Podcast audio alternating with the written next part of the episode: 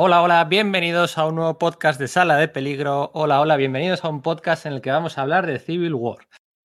La serie limitada, el evento de Mark Millar y Steve McNiven para Marvel Comics en 2006, 2006-2007, que cambió el escenario de la Casa de las Ideas y esta vez de verdad. La semana pasada en un podcast dedicado a los eventos de Marvel Comics en el siglo XX, veíamos que, bueno, que realmente no todos los eventos tenían unas consecuencias reales como aquella frase promocional de nada volverá a ser lo mismo. ¿no? Civil War sí, Civil War sí lo tuvo. Para hablar de Civil War están aquí hoy Sergio Aguirre. Hola Sergio. Hola Pedro, hola también al resto de compañeros y por supuesto a todos nuestros oyentes. ¿Qué tal? ¿Cómo estamos? Qué tiempos, ¿eh? Civil War, yo recuerdo vivirlo eh, mes a mes en directo. ¿eh? La verdad es que es un evento en el mejor momento de la, uno de los mejores momentos de la Marvel Comics de toda su historia, en el que mes a mes, mes a mes y sobre todo esas esperas entre los números 5, 6 y 6 y 7, que se hizo verdaderamente intenso de vivir, ¿verdad?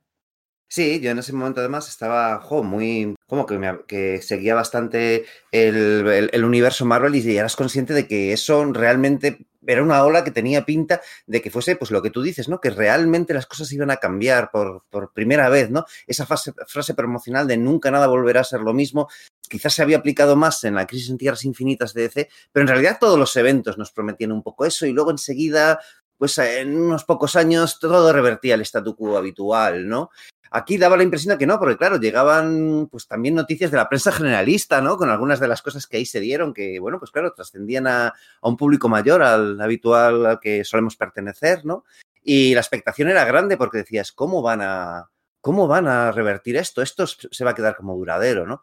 Final, bueno, pues ya lo sabemos, todo efectivamente acaba volviendo, pero tardó mucho tiempo y tuvo muchas consecuencias y el universo Marvel sufrió un meneo enorme y paraba y parecía que no paraba de tenerlo, ¿verdad? Efectivamente, al final, bueno, pues ya todos sabemos, no creo que haya que explicar hoy la premisa, ¿no? Todos sabemos, un grupo de superhéroes se enfrenta a un grupito de villanos de segunda, tercera y si me apuras de cuarta fila y las consecuencias de aquel combate pues dejan un reguero, un, reguero de víctimas infantiles en una escuela de Stanford que obligan o que impulsan al gobierno norteamericano en los cómics a uh, desarrollar el acta, el acta, en vez del acta patriota ¿eh? de George Bush de aquellos años, el acta de registro superhumanos. ¿no?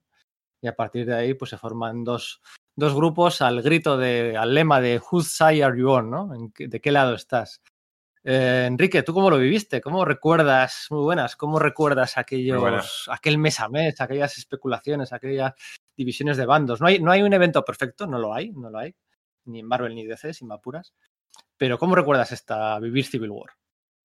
Era un momento que tú pensabas que estaban cambiando muchas cosas, muchas cosas en Marvel, que de repente volvía a ser un universo, porque mmm, la Marvel de la primera década del siglo, sobre todo esos primeros 5, 6, 7 años, estábamos todos emocionadísimos con todo lo que pasaba en cada una de las series. Sin embargo, habías perdido eh, la idea de cohesión como universo. O sea, no había efectivamente una gran historia que reuniera a los personajes, por motivos que seguro que comentamos ahora, motivos editoriales que tiene que ver también con la llegada de Bill Gemas, con lo mal que habían ido los eventos, como comentasteis Sergio y tú en el maravilloso, por cierto, programa, que no he felicitado todavía, que hicisteis hace poco sobre los eventos Marvel del siglo XX. Eh, en ese momento parecía que no había ganas de hacer eventos en Marvel porque no les funcionaban. Y poquito a poco fueron probando primero con Secret War, luego con Dinastía de M, para ver si podía funcionar un evento. Y lo hicieron a lo grande y estábamos todos realmente esperando, es verdad, mes a mes lo que pasaba y qué pasaba con Spider-Man y qué pasaba con Tony Stark y cómo era posible que Tony y, y Steve se pelearan. Ahí nuestra mala memoria estaba en funcionamiento porque ya había pasado más de una vez. Eh, Sin embargo, sí es verdad que cambió, cambió y condicionó todo lo que ha sido el universo Marvel en los últimos 15 años. O sea que, Después de sí, Dinastía sí. de M, que se había publicado, pues nada, el verano uh -huh. anterior, en 2005, de verdad te creías que todo podía ser posible, ¿no? Al final, sí, al final de Dinastía de M, lo que hizo más que, más que elevar a Dinastía de M en sí, sino elevar el escenario post Dinastía de M, ¿no? De verdad te creías que todo era posible y en Civil War podían, si ya lo habían hecho una vez, en Civil War eh, podían repetirlo, ¿no? Mark Millar y Steve McNiven. Íñigo, muy buenas. Hola chicos, hola, encantado, encantado oyentes de estar aquí. ¿Cómo te recuerdas tú Civil War? Tú eres el precursor de este, de este podcast, has insistido yo creo que durante el último año para hacer este, este podcast. Yo no quería hacerlo, hasta que no he encontrado un giro de tuerca que ahora os voy a presentar para hacer el podcast y que no sea el típico podcast de Civil War. La, la idea es tuya, ¿hay ganas? Yo, yo sí quería, porque es que es un concepto que me, es un concepto que a mí me, vuelve loco. Eh, todo lo que sea aplicar el, lógica del mundo real o aplicar los superhéroes a las cosas que están ocurriendo en el mundo real, a, la política internacional, es una cosa que me apasiona. Y Civil War, el concepto es eso, el concepto es buenísimo y es un concepto súper lógico que tenía que llegar y que, bueno, realmente venía ya, las ideas iniciales ya venían pues desde los días del futuro pasado de, de Chris Claremont y John ¿no? El registro de mutantes y el registro de, hasta, hasta dónde va a permitir una sociedad que la gente con esos poderes ande por ahí a, haciendo, lo, que quieren, ¿no? Aunque para nosotros sea hacer el bien y es lo que les vemos porque son los protagonistas. Era un concepto fundamental, era un concepto genial. Fueron unos años muy divertidos en los que era, y también eran muy polémicos. Fueron unos años en los que muchos cambios eran difícilmente aceptables, se nos hacían cuesta arriba tantos cambios que, que decís que además daban la sensación de ser de verdad, de, ser cambios que habían venido a quedarse, de que cualquier cosa podía pasar. Entonces, a veces aceptar el cambio es difícil y para mí lo fue. Para mí fueron unos, unos años de, querer saber qué iba a ocurrir, pero también estar enfadado porque no me gustaba lo que estaba ocurriendo o cómo estaba ocurriendo. Entonces yo creo que desde entonces tengo esa espinita clavada y me tenía muchas ganas de hablar con vosotros de estos tebeos. Al final somos cuatro personas aquí presentes que vivieron estos eventos en su momento, día a día. Además, unos años en los que se encadenó Identity Crisis, el final de Crisis de Identidad empalmó con el comienzo de Dinastía DM, el final de Dinastía DM empalmó con Crisis Infinita en DC, el, final de Crisis Infinita a su vez empalmó con el comienzo de Civil War, literalmente el mismo mes, iban sucediendo el evento de DC con el de Marvel, con el de DC, con el de Marvel, y eran unos meses para vivir los TVOs mes a mes, como están hechos todavía, ¿no? Para hacerse así, ¿no? Para esa, esa experiencia lectora, ¿no? Eh, los rumores, no había Twitter por aquel entonces, los rumores sobre el, que los cambios de bando, quién configura cada, grupo y demás. Así que todo eso, del contexto, de los de las secuelas, bueno, de las secuelas no, de Civil War 2 no creo que hablemos hoy, pero sí de las consecuencias, ¿no? De la iniciativa, de, de cuando lo que pasó con Tony Stark después y con muchas cosas. Vamos a hablar hoy. Mi nombre es Pedro Monge, este es el podcast de Sala de Peligro. Esperamos que sobreviváis a la experiencia.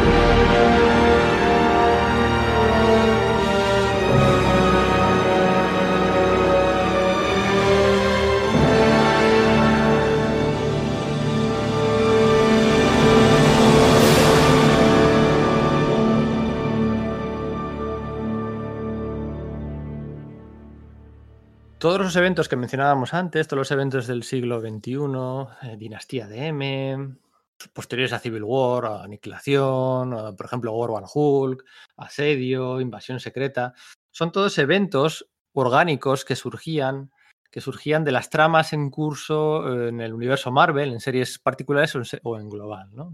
Son eventos que iban surgiendo a través de los, de los acontecimientos mensuales. Civil War no. Civil War es una excepción. Civil War es una generación espontánea de evento, no viene de ningún lado concreto, específico, surge de la nada, surge en ese número uno y lo cambia todo, ¿no? Sin venir de ningún lado es capaz de cambiarlo todo. Pero realmente sí que viene de muchos lados, ¿no? Viene de unos, unos años en los que Bill Gemas, uh, Joe Quesada, obligan a sus creadores a think out of the box, ¿no? Pensar fuera de la caja, ¿no? Eh, intentar ser originales y empiezan de repente, ¿eh? empiezan a Tony Stark, Matt Murdock, series como Daredevil, Iron Man, alguna otra, empiezan los, los superiores empiezan a empiezan a, abandonar sus identidades secretas. ¿no? Las identidades secretas es una, una, cosa que muy propia del género superheroico, los 60, los 70, los 80, los 90, siempre se había mantenido ahí. ¿no?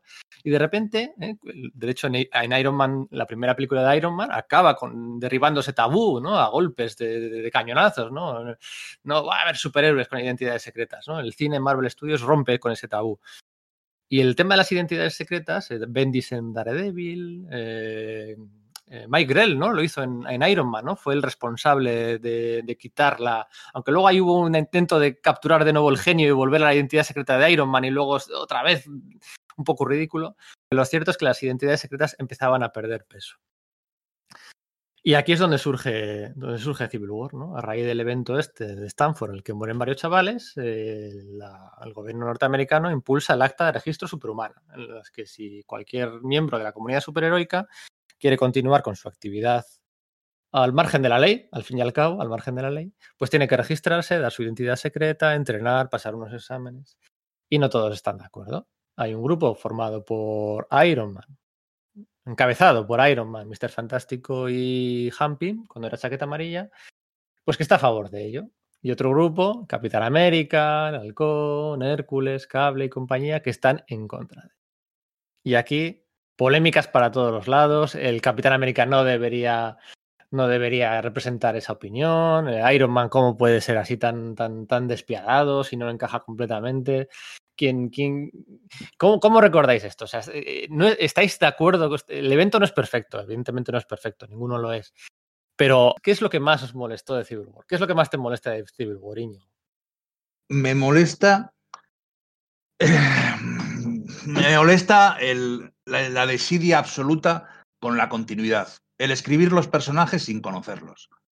Mark Millar llega en plan estrella, ha hecho los Ultimates, en lo que tenía carta blanca para ser chulo, ser guay y hacer lo que quisiera, con su Capitán América fachilla, con su Tony Stark follarín, y llega, y sin ninguna continuidad ni historia, con, con carta, ahí podía hacer lo que quería, pero llega aquí, coge unos personajes que tienen 40 años de historia, que han pasado ya por situaciones parecidas, y se la sopla.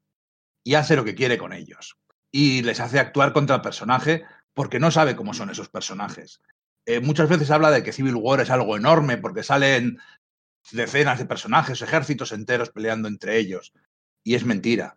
Civil War tiene tres personajes, de los cuales dos y medio están mal escritos.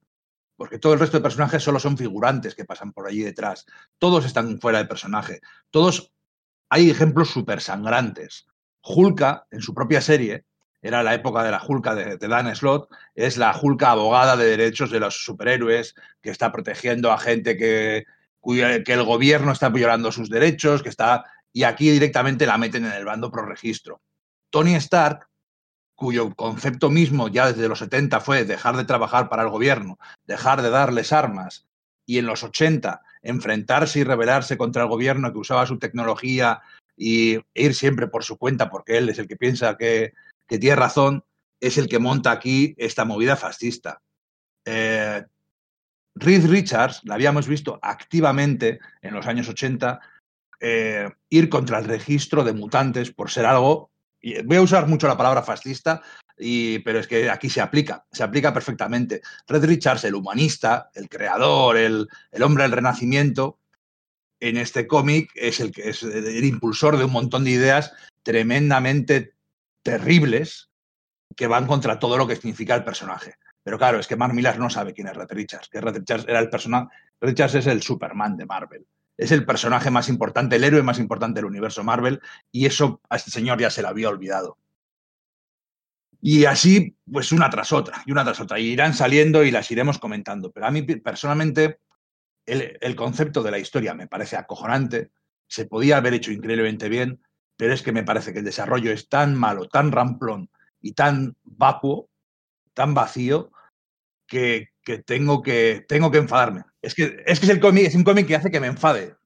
Es un evento diseñado para provocar, desde sí. la primera página con Speedball hasta, bueno, a golpe de cliffhanger, el cliffhanger del número uno, el cliffhanger del número dos, el cliffhanger del número tres, el cliffhanger del número cuatro, sobre todo son, son, está matemáticamente, milimétricamente diseñado para provocar, para provocar a la audiencia. De hecho, hasta el punto de que las ventas del número no es, no es habitual en los eventos Marvel o DC. Las ventas del número 2 superaron las ventas del número 1 y las ventas del número 3 también superaron las ventas del número 1. O sea, eh, la gente nos le pilló por sorpresa a todo el mundo, ¿no? Y ostras, aquí nos están provocando, vamos, en, acudieron todos en manada, todos los lectores, ¿no? Al final del número 2 con Spider-Man, al final de ese número 3.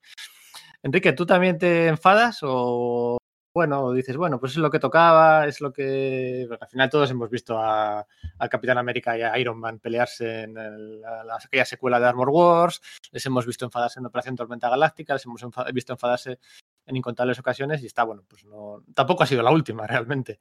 Eh, ¿también, te, ¿También te enfadó tanto? Eh, no, a ver, me extrañó, es cierto, la toma de postura de los personajes, pero entiendo que mm, esta Marvel se dirigía a un lector que quería que fuera nuevo, que no fuera el lector que se sabe como nosotros, como Íñigo bien ha desgranado, la biografía de los personajes. Querían tirar para adelante de la. Bueno, llevaban ya 5 o 6 años a, base de golpe de efecto, al fin y al cabo, en, todas las colecciones. Y ahora quieren hacer un golpe de efecto que, que, abarcara todo el universo, porque al fin y al cabo, una editorial de cómics grande como Marvel o DC necesita sinergias creativas, necesita crear un escenario que, mueva a que los lectores compren un montón de colecciones de un montón de personajes, que no se circunscriban, oh, qué guay está el Spider-Man de Straczynski, o qué bien está el, Thor, o qué bien está ese Iron Man o ese Daredevil concreto. No, no, no, que te compres todo el universo o lo más posible del universo. Y claro, hicieron su historia y luego encajaron a los personajes. Porque ellos mismos en los making of, por, por llamarlo de alguna manera, que hay, que son cada vez más difíciles de encontrar, me ha llamado la atención esas informaciones cada vez están más enterradas en Internet. Todas las entrevistas de la época o lo que aparece en revistas, eh, ellos mismos lo confiesan. Dicen, bueno, no, pensábamos que el Capitán América iba a estar a favor de los que del registro. Pero luego pensamos que no, que tenía que ser un Man por esto, por lo otro. Es decir, primero hicieron la historia y luego encajaron los personajes. Así que en ese sentido entiendo perfectamente eh, que Íñigo sigue enfadado y también entiendo que yo en aquella época me, me, extrañara más que enfadarme, ¿no? Luego ya lo he comprendido. También para mí eso es, un, símbolo de mala escritura. Las historias tienen que amoldarse a los personajes. Si tú amoldas el personaje a la historia, fuerzas al personaje a comportarse eh, como no es él. Entonces, yo de verdad, de verdad que entiendo eso, el objetivo del cómic y lo consigue. Y la prueba es que 15 años después seguimos hablando de él, ¿no? Y vamos a seguir hablando. Lo que pasa es que, que me subleva. Es que, está muy, es que está muy mal escrito. Es que para mí es un cómic no solo malo, sino ofensivo. Está muy bien escrito. Lo que cuenta no te gusta, que es distinto, ¿eh? O sea, a nivel de escritura. No, porque está mal contado. Mm, no, está bien contado cosas que no te gustan. bueno, ahora seguiremos. Está bien envuelto, porque la conversación entre María Gil y el Capitán América, con esos fondos eh, con las luces rojas y azules, ¿no? Un poco eh, reminiscentes de la bandera norteamericana, eh, con ese Capitán América super molón recién salido del universo Ultimate, sin apuras, eh, surfeando un jet para, bueno, pues para la, molonidad por la molonidad y para, para, vendernos todo esto, pues al final consigue que encaje. Sergio, tú eres el Who's, el who's Side You On, tú estás en el On, ¿no? Yo estoy básicamente en el on, sí. O sea, decir, por supuesto que también tengo mis, pues, mis pegas y que por supuesto que me parecen eh, no solamente defendibles las, las, que habéis puesto, ¿no? Sino que, vaya, es que tienen peso, es decir, no, no, me, no, eh, no me parecen para nada desechables y, es que no les puedo poner pues eso, ninguna pega vuestras pegas, por decir algo. Pero es verdad que yo lo viví de otro modo, o digamos que hubo cosas que, que sobreentendí que me ayudaron a disfrutarlo más, ¿no? Una era que, bueno, pues por un lado, este evento pretendía ser el eslabón perdido entre lo que habéis comentado, entre el universo Ultimate y el universo Marvel habitual. Quizás en esa Marvel de Quesada el éxito de la línea Ultimate había pegado tan fuerte, mientras que la línea central del de, el universo Marvel 616 estaba yendo, estaba en declive, y bueno, pues a través de los nuevos Vengadores de, de Bendis, lo, todo ese pequeño periodo, se estaba tratando de re, revitalizar, aprendiendo las lecciones que, que, bueno, pues que parecían haber tenido efecto en esa línea, la, la Ultimate. Entonces, como que eh, a pesar de no, notar todo lo que estáis diciendo, de alguna forma entendí que era un sacrificio necesario para que Marvel siguiese para adelante y vaya, o sea, como que, que firme para estar en, el, viaje. Luego, por otra parte, hubo otra cosa, ¿no? Que es que eh, entendí, y no es algo, y es verdad que releyéndola es algo que no está ahí en la propia serie, pero de alguna forma, bueno, como que lo asimilé dentro de mi headcanon, que queriendo hablar de, pues un poco de, la política del mundo real, ¿no? De ese, esos Estados Unidos post 11S, etcétera, y todo el acto patriótico, el ambiente, el, clima que, se vivía en esa primera década del siglo XXI, precisamente sucede algo que, que creo que, que, que sucedió en el mundo real, ¿no? Que es que la gente, después de un acto eh, tan sumamente tremendo, ¿no? Como, como es la, matanza de Stanford, empieza a actuar como no es, ¿no? Y efectivamente toman decisiones que no son propias suyas, porque están eh, llevadas al límite y no están pensando racionalmente, ¿no? Hay un momento, de hecho, en el que, eh, bueno, pues igual estamos ya incurriendo en spoilers, pero voy a ir un poco a ello para ilustrar mi argumento, ¿no? Cuando el Capitán América se da cuenta de que no puede tener al, al castigador en su, en su grupo, ¿no? Que es una decisión que ha tomado él, ¿no? Coge, le pega una paliza y dice, no sé por qué ha aceptado esto, eh, eh, Frank Castle está loco, ¿no? Y dos viñetas después, no, perdón, lo que dice es, no sé por qué he dicho esto, debía estar loco cuando lo pensé. Y dos viñetas después dice, Frank Castle está loco. Y le ves la, la expresión que McNiven le ha puesto, es como, es, es que has perdido los papeles hace bastante tiempo. Y creo que de eso es lo que lo que me ayudó a disfrutar la, la serie es que de algún modo asimilé que todos estaban perdiendo sus papeles ahí ante una crisis tan sumamente grande como estaba pasando en el mundo real, en el que aceptábamos sí. cosas que, que diez años antes nos hubiesen parecido impensables o la gente bueno, estaba diciendo y, lanzando políticas que... ¿hmm? Yo cada vez, y supongo que vosotros también, cada vez que cojo un avión, estamos en 2021 ya, no puedo subir más de 100 mililitros de líquido a la cabina. Eso que es una locura a ojos del dos, año 2000, es una locura, sigue pasando. Y eso es una consecuencia uh -huh. directa del 11S. Una consecuencia y a mí directa me cachean siempre, siempre, sistemáticamente. Debo tener cara de terrorista porque siempre, oye, una cosa. Ay, tonto, tontorrón. Eh, el, el, acta patriótica de George Bush es el acta de registro superhumano. Acordaros del escudo antimisiles de George Bush y todo lo que se hablaba de la histeria colectiva. Es cierto que Mark Millar ya había jugado con estos conceptos, ¿no? De, bueno, de la, libertad, ¿eh? esa palabra tan en boca de todos los norteamericanos, ¿no? Libertad, libertad, ¿no? Cuando saltaba en el Capitolio hacía poco. No, no, es que libertad, libertad.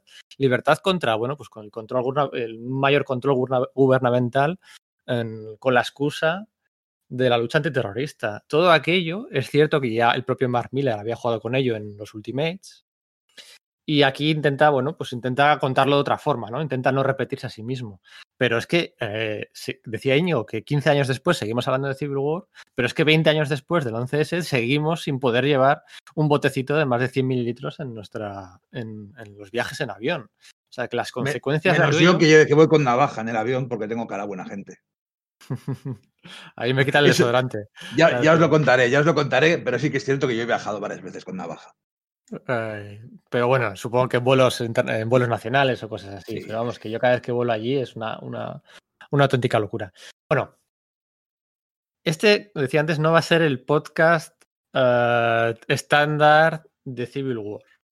Eh, me ha costado mucho darle vueltas para intentar hacer algo diferente. Y lo he encontrado. Y espero que os guste, espero que os guste a vosotros tres, a Íñigo, a Sergio y a Enrique, y os guste a los oyentes también he encontrado la primera propuesta de Mark Millar a Tom Brevoort y Joe Quesada del, de Civil War. Originalmente era una maxiserie de 12 números, no iba a ser una miniserie de 7. Bueno, ¿dónde está el límite entre miniserie y maxiserie? No, no, no lo sé muy bien. Para mí es 8, pero bueno, originalmente iban a ser 12 números. Y es la primera propuesta que escribió en caliente en una semana Mark Millar después de la conferencia de escritores de Marvel en verano del 2005. En verano del 2005 se reunieron pues John Michael Straczynski, Jeff Loeb, Brian Michael Bendis, Josh Whedon, Joe Quesada, Tom Brevoort, eh, Ed Brubaker y no recuerdo quién más. Había otro guionista por allí, por ahí en medio. He dicho Jeff Loeb, ¿verdad? Sí, Jeff Loeb. Uh, se reunieron en una sala de escritores, como se dice, la Writers' Rooms, y hicieron el brainstorming de por dónde tirar en los próximos años. Y ahí salió de ahí salió Civil War, ¿no? Um, y entonces va a su casa, vuelve a Escocia eh, el bueno de Mark Millar y se pone a escribir la primera propuesta, el primer borrador de Civil War, el, outline, las ideas centrales, eh, las motivaciones de los personajes, eh, la catarsis del primer acto, la catarsis del tercer acto, qué personajes utilizar, cuáles no, el villano final. Es una versión muy, muy, muy, muy diferente a la que salió publicada.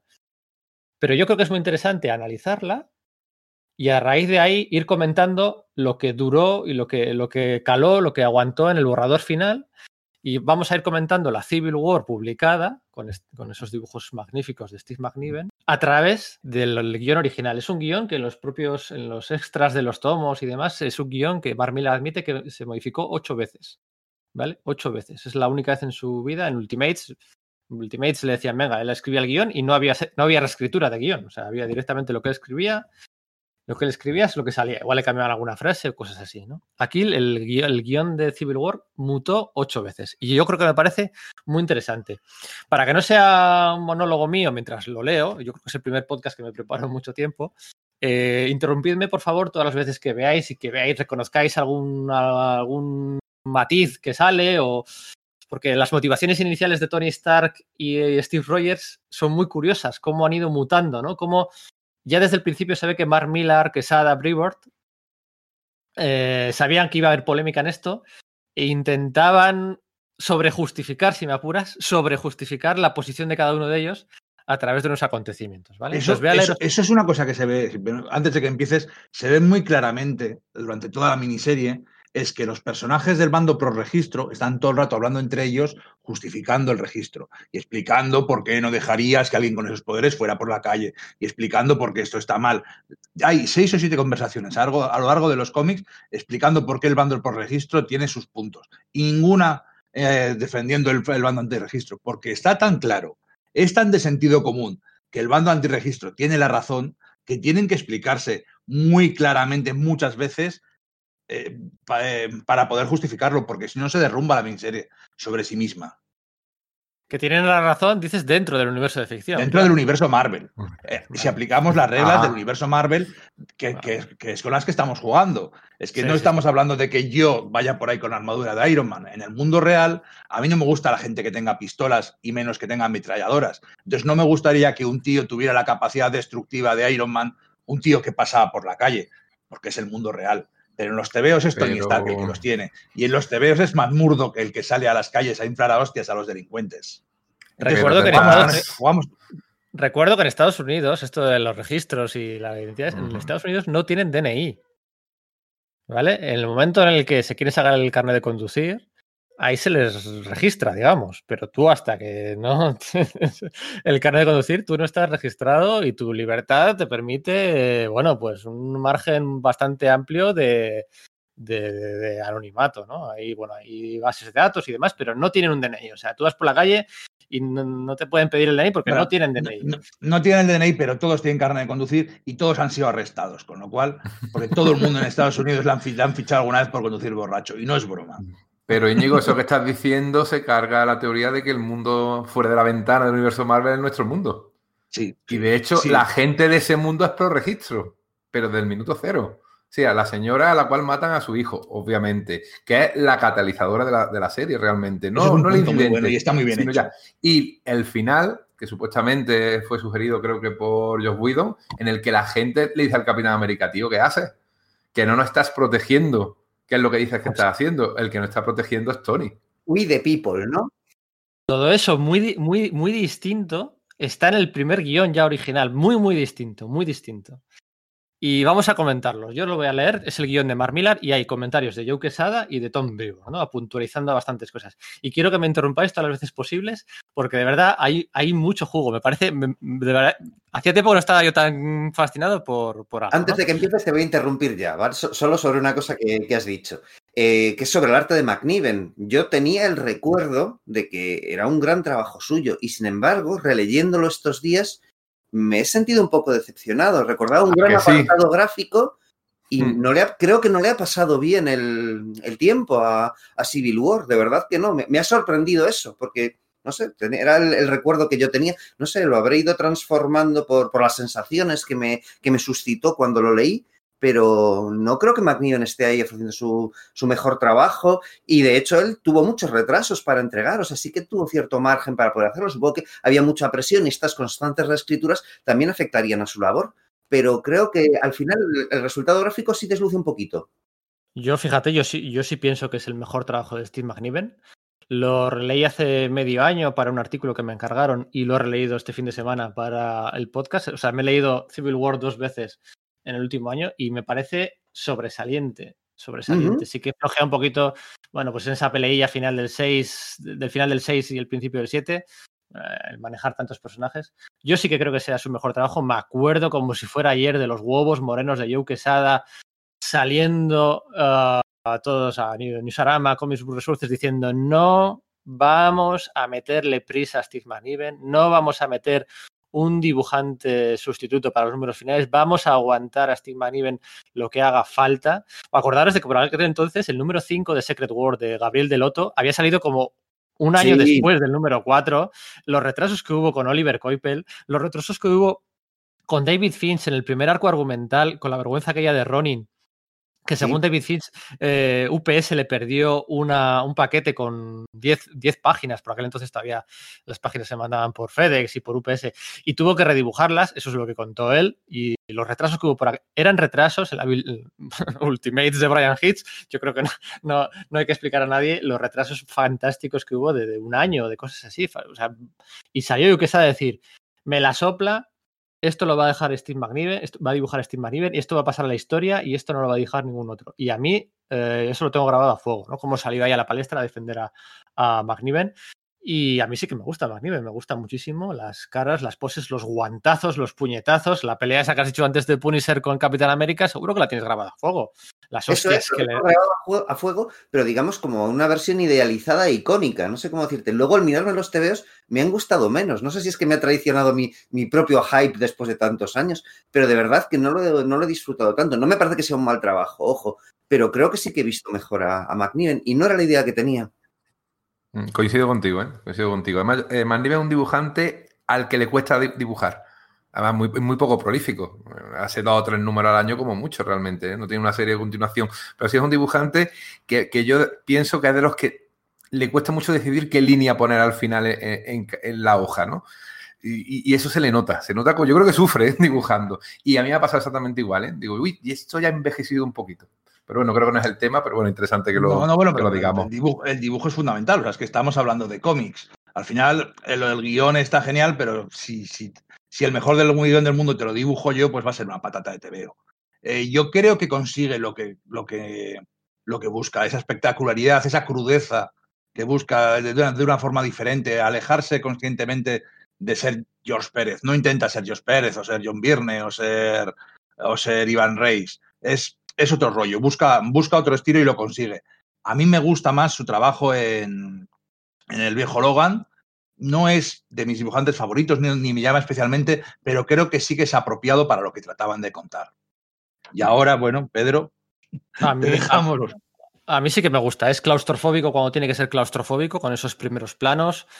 Es, eh, sabe poner el foco siempre, eh, sabe guiarte la vista muy bien a dónde hay que guiarla para que te fijes en vez de la pelea en la reacción de la gente. Bueno, van a salir, van a volver a salir muchos, muchos temas de estos a lo largo de, la, lectura del primer guion. Esto lo he encontrado en el blog de Tom Brevoort. Está ahí escondido en unas entradas del año 2007-2008. Es un blog muy interesante. Eh, y está por completo ahí. Decía antes, 12 números originalmente, ya con portadas de Michael Turner, unas portadas espectaculares también. Y el primer guion es del 16 de septiembre del 2005. ¿Vale? El primer número de Civil War salió en mayo del 2006. O sea que esto tardó en, desde el primer guion hasta que sale el cómic publicado, estamos hablando de ocho meses, ocho meses y medio, para que os hagáis una idea. Y ya, bueno, desde el principio Miller dice, ¿no? Este es el esqueleto de la estructura, necesito ver los huesos antes de llegar a la carne, es un desglose el cual me permite ver hacia dónde me dirijo, los personajes que me gustaría utilizar, cualquier comentario sería bienvenido. Preferiría escuchar cualquier cosa de inconsistencias o ideas repetidas en un mensaje por aquí que en vez de, en vez de dentro de 10 meses en un message board, en, una, en un foro de internet. ¿no? Sí. Así que empieza. El número abre tal y como acordamos con unos superhéroes de pequeña escala implicados en un gran uh, set de acción en el que las bromas y las acrobacias se terminan cuando una bala atraviesa a un, a un niño pequeño. En este momento me gustaría que ese héroe fuera Speedball. Solo Speedball. No todos los nuevos guerreros. Y que el chaval en cuestión debería ser el hijo de Happy Hogan, el colega de Tony Stark. El hijo adoptivo, porque Pepper y, y, y él no habían podido tener eh, hijos biológicos. Eso es. Además, ¿no? Uh -huh. Eso es. Y todo lo iba a desencadenar una sola muerte, ¿no? La muerte del, hijo del mejor amigo de Tony Stark. O sea, las implicaciones personales para la respuesta de Claro. Tony son mucho mayores y tienen un poco más de sentido, ¿no? ¿Más sentido ¿Qué? o más forzado? Fíjate que en la película, un segundillo, eh, lo que juegan son las implicaciones personales. Realmente el tema político está ahí, pero muy, muy por debajo. Es el tema personal de la amistad de Tony, de, perdón, de Steve con, con el soldado de invierno. en fin, todo ese tema personal está mucho más, más marcado en la peli. Yo creo que por eso la peli te llega más en que, que- que la, que el tema más cerebral que tiene el cómic. O sea que mira, por ahí no iba mal la cosa, ¿eh? creo yo. Y le dice yo que tú eres un bastardo. Eso es brillante. Acabas de justificar el argumento de Tony. Brillante, Mark. Tal vez lo que se puede hacer es un viñeteado de retransmisión de, cama- de televisión de noticias y de ahí se puede pasar a un happy contento con su hijo en una especie de cafetería temática de Times Square y tal, tal, tal, y se corta la escena con un simple atraco en el que está a punto de ser frustrado por Speedball. Este niño, le dice Joe Quesada a Mark Millar, este niño es tu Sue Divney, ¡Hala! salvo por su insignificancia dentro de la continuidad Marvel y su conexión con Tony es ese pequeño agujero por el que se cuela el agua y comienza la inundación. Porque espera, ese niño no había aparecido supuestamente nunca antes, ¿no? Que Yo es no que había- creo que nunca lo llegué a ver, personaje pero nuevo. sí que, sí que, eh, sí que he leído sobre ellos, ¿vale? Pero no, Ajá, no vale. recuerdo ningún TV donde apareciese. Sí que recuerdo ese rollo de que, bueno, pues Happy y, y Pepper no habían podido tener hijos biológicos y habían Ujú. adoptado. Pero no recuerdo ahora mismo si llegué Vale. a verlos eh, dibujados. Happy, no olvidemos que en el universo Marvel murió durante Civil War. No, yo creo que fue algo antes, o ¿no? un poquitín después. E- En la serie de Iron Man, en la serie es. de Iron Man de los hermanos, ¿cómo era? De la- No. Sí, de- no, eran padre e hijo, no eran hermanos. Padre, eran eso, Daniel y sí, los. Nauf. Los sí. Naus, sí. Y yo creo que Eh, fue ya con- en los, en los números de, de, de director de Ciel, ¿no? Sí, tienes razón, lo he dicho mal, es después, no, no antes. Sí, sí, sí. Yo cierto. recuerdo arriba en la cabecera de la serie, recuerdo que ponía director de Ciel. Y fue después cuando, ah, luego, yo, luego llegaremos, cuando a Tony Stark se le muere Steve Rogers, se le muere Happy Hogan y se le muere eh, su mentor Sal Kennedy, que es el que había creado Sí, el eh, extremis, ¿no? en Extremis sí. Warren Ellis, se le mueren esas tres personas se- consecutivamente y desaparece también Maya Hansen y crean a un Tony que está como súper desconfigurado en aquellos números de después de desbordado, ¿no? Después de Por cierto, Happy Hogan, un personaje histórico de Marvel creado por Stan Lee en los 60, que sigue muerto desde entonces. Ah. De, de los pocos personajes históricos que han muerto y ahí se han quedado.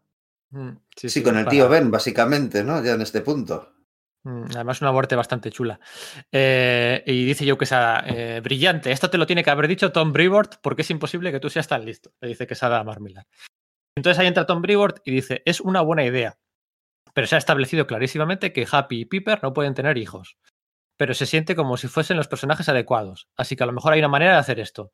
Y le pregunta a Mark Miller: ¿funcionaría si Happy Hogan se suicidase? ¿O Piper?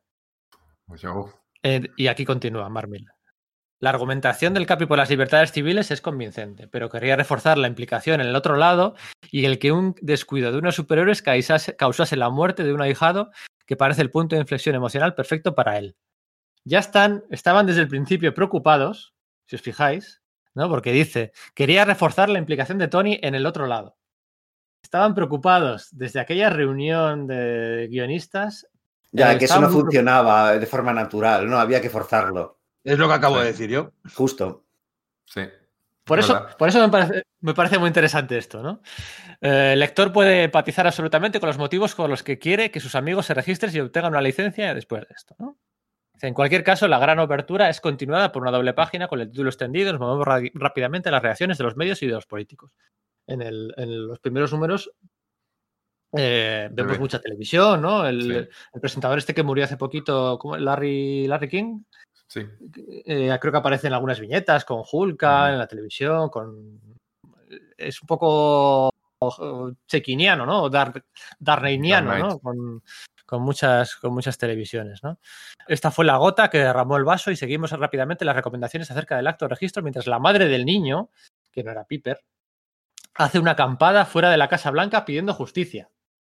O sea que la idea, aunque luego descartaron lo del hijo de Piper, el hijo de Happy, perdón, ya tenían desde el principio la idea de eso, de una, de una madre acampando en la Casa Blanca haciendo campaña televisiva, haciendo- eso ya estaba ahí desde el principio. Sí, es que era un, muy buen hilo, entonces me parece, me parece normal que no, que se resistiesen a abandonarlo de algún modo, ¿no? Aunque Es una idea muy poderosa, es una idea muy poderosa, ¿no? Como por mucho que, que- por mucho que, que el argumento de los superhéroes suelen tener razón, ¿cómo le justificas a una madre que ha perdido a su hijo que, tras- que tú porque te pongas unas mallas y vayas a la calle a hacerla a, a luchar por el bien, pues no cuela. Eh, eso ahí se te derrumban los argumentos. Pero yo creo que en algún momento se dieron cuenta, quizá ahora salga en, en lo que nos está leyendo Pedro, que hacía falta la reacción de la gente. O sea, estamos olvidándose del universo Marvel, de la gente normal, si no eran cosas de superhéroes que le pasan a la gente que está alrededor de los superhéroes. ¿Eh? No es, es algo que le pasa, pues como en la serie al final, a gente normal, que hace que todo el mundo. Se vuelque contra, ¿no? Contra el- estos seres superpoderosos que hacen lo que les da la gana sin que nadie les controle eh, desde ese punto de vista de, de- la propuesta, realmente lo que estás consiguiendo es que la gente diga, bueno, eso son cosas de que le ha pasado al amigo, al mejor amigo de Iron Man. Pues, sí, a nosotros no nos afecta a la no generalidad. ¿no? Sí, sí, Sí, pierde calado de ese modo. sí. Gana en lo emocional y pierde en, en el fondo, ¿no? En el universo Marvel pierde fuerza. Es un debate interno entre justificamos muy bien a Tony Stark o, justificamos muy bien el sentimiento del eh, pie de la calle del universo Marvel. ¿no? Luego dice, acaba, ¿no? El primer número que está termina con la sorprendente revelación de que los héroes tienen 28 días para desenmascararse y registrarse se les dará caza, se les dará caza y se les encarcelará. El primer número acaba así. El primer número es una splash page, si recordáis, eh, de- chaqueta amarilla, Tony Stark y Mr. Fantástico, pues prometiendo que ellos son los que van a liderar el bando progresista. No es, no es una. No es muy potente tampoco la, la splash page del primer número. Bueno, ya ves que van por ahí, ¿no? Tampoco. Tampoco. Y, y dice, ¿no? Tom Brevoort le dice: Creo que evitaría decir que se les encarcelaría en ese momento. Van a ser perseguidos. Hay que decir que van a ser perseguidos como criminales. Eso debería ser suficiente. Hacerlo más evocaría los campos de concentración y eso no es bueno a estas alturas del juego. Bueno, que Guantánamo estaba ahí eh, abierto y, y recibiendo gente, ¿eh? Claro, sea, que que no luego, haya cua- eso es. Claro, y luego esa idea va a ser reaprovechada para la prisión de La razón- 42, ¿no? Exacto. Eso es, Guantánamo, efectivamente. Me gusta que salga también eso a la palestra porque es de aquellos años, ¿no? Además, el, el 42 ya lo que hace ya dar eh, totalmente el cambio de, de dirección de, de Peter Parker, de, de Spider-Man. Cuando ve lo que hay allí, es lo que ya le acaba de hacer clic, que ya estaba... Sí, además Es hay algo muy dudoso. curioso ahí, que es que en los, en los times de, de Spider-Man escritos por Straczynski, eh, Tony. Stark le dice que, que ahí van a pasar el resto de su vida los que sean internados, ¿no? Y Mm. sin embargo en Civil Wars dicen que no, bueno, hasta que quede claro, porque hay que, hay que tenerlos de momento, porque en Rikers no aguantarían, supongo que bueno, también con la caída de, de la prisión esta de la balsa y tal, es decir, que de alguna forma la, la postura de, de Tony Stark en el evento central en Civil War es como quizás más justificable o un poco menos aberrante de lo que ya de por sí es, y sin embargo, en los times de, de Spider-Man escritos por Straczynski es como, no, no, no, que es que esto, pues efectivamente, esa, esa nota fuera un poco con, casi con los campos de concentración, ¿no?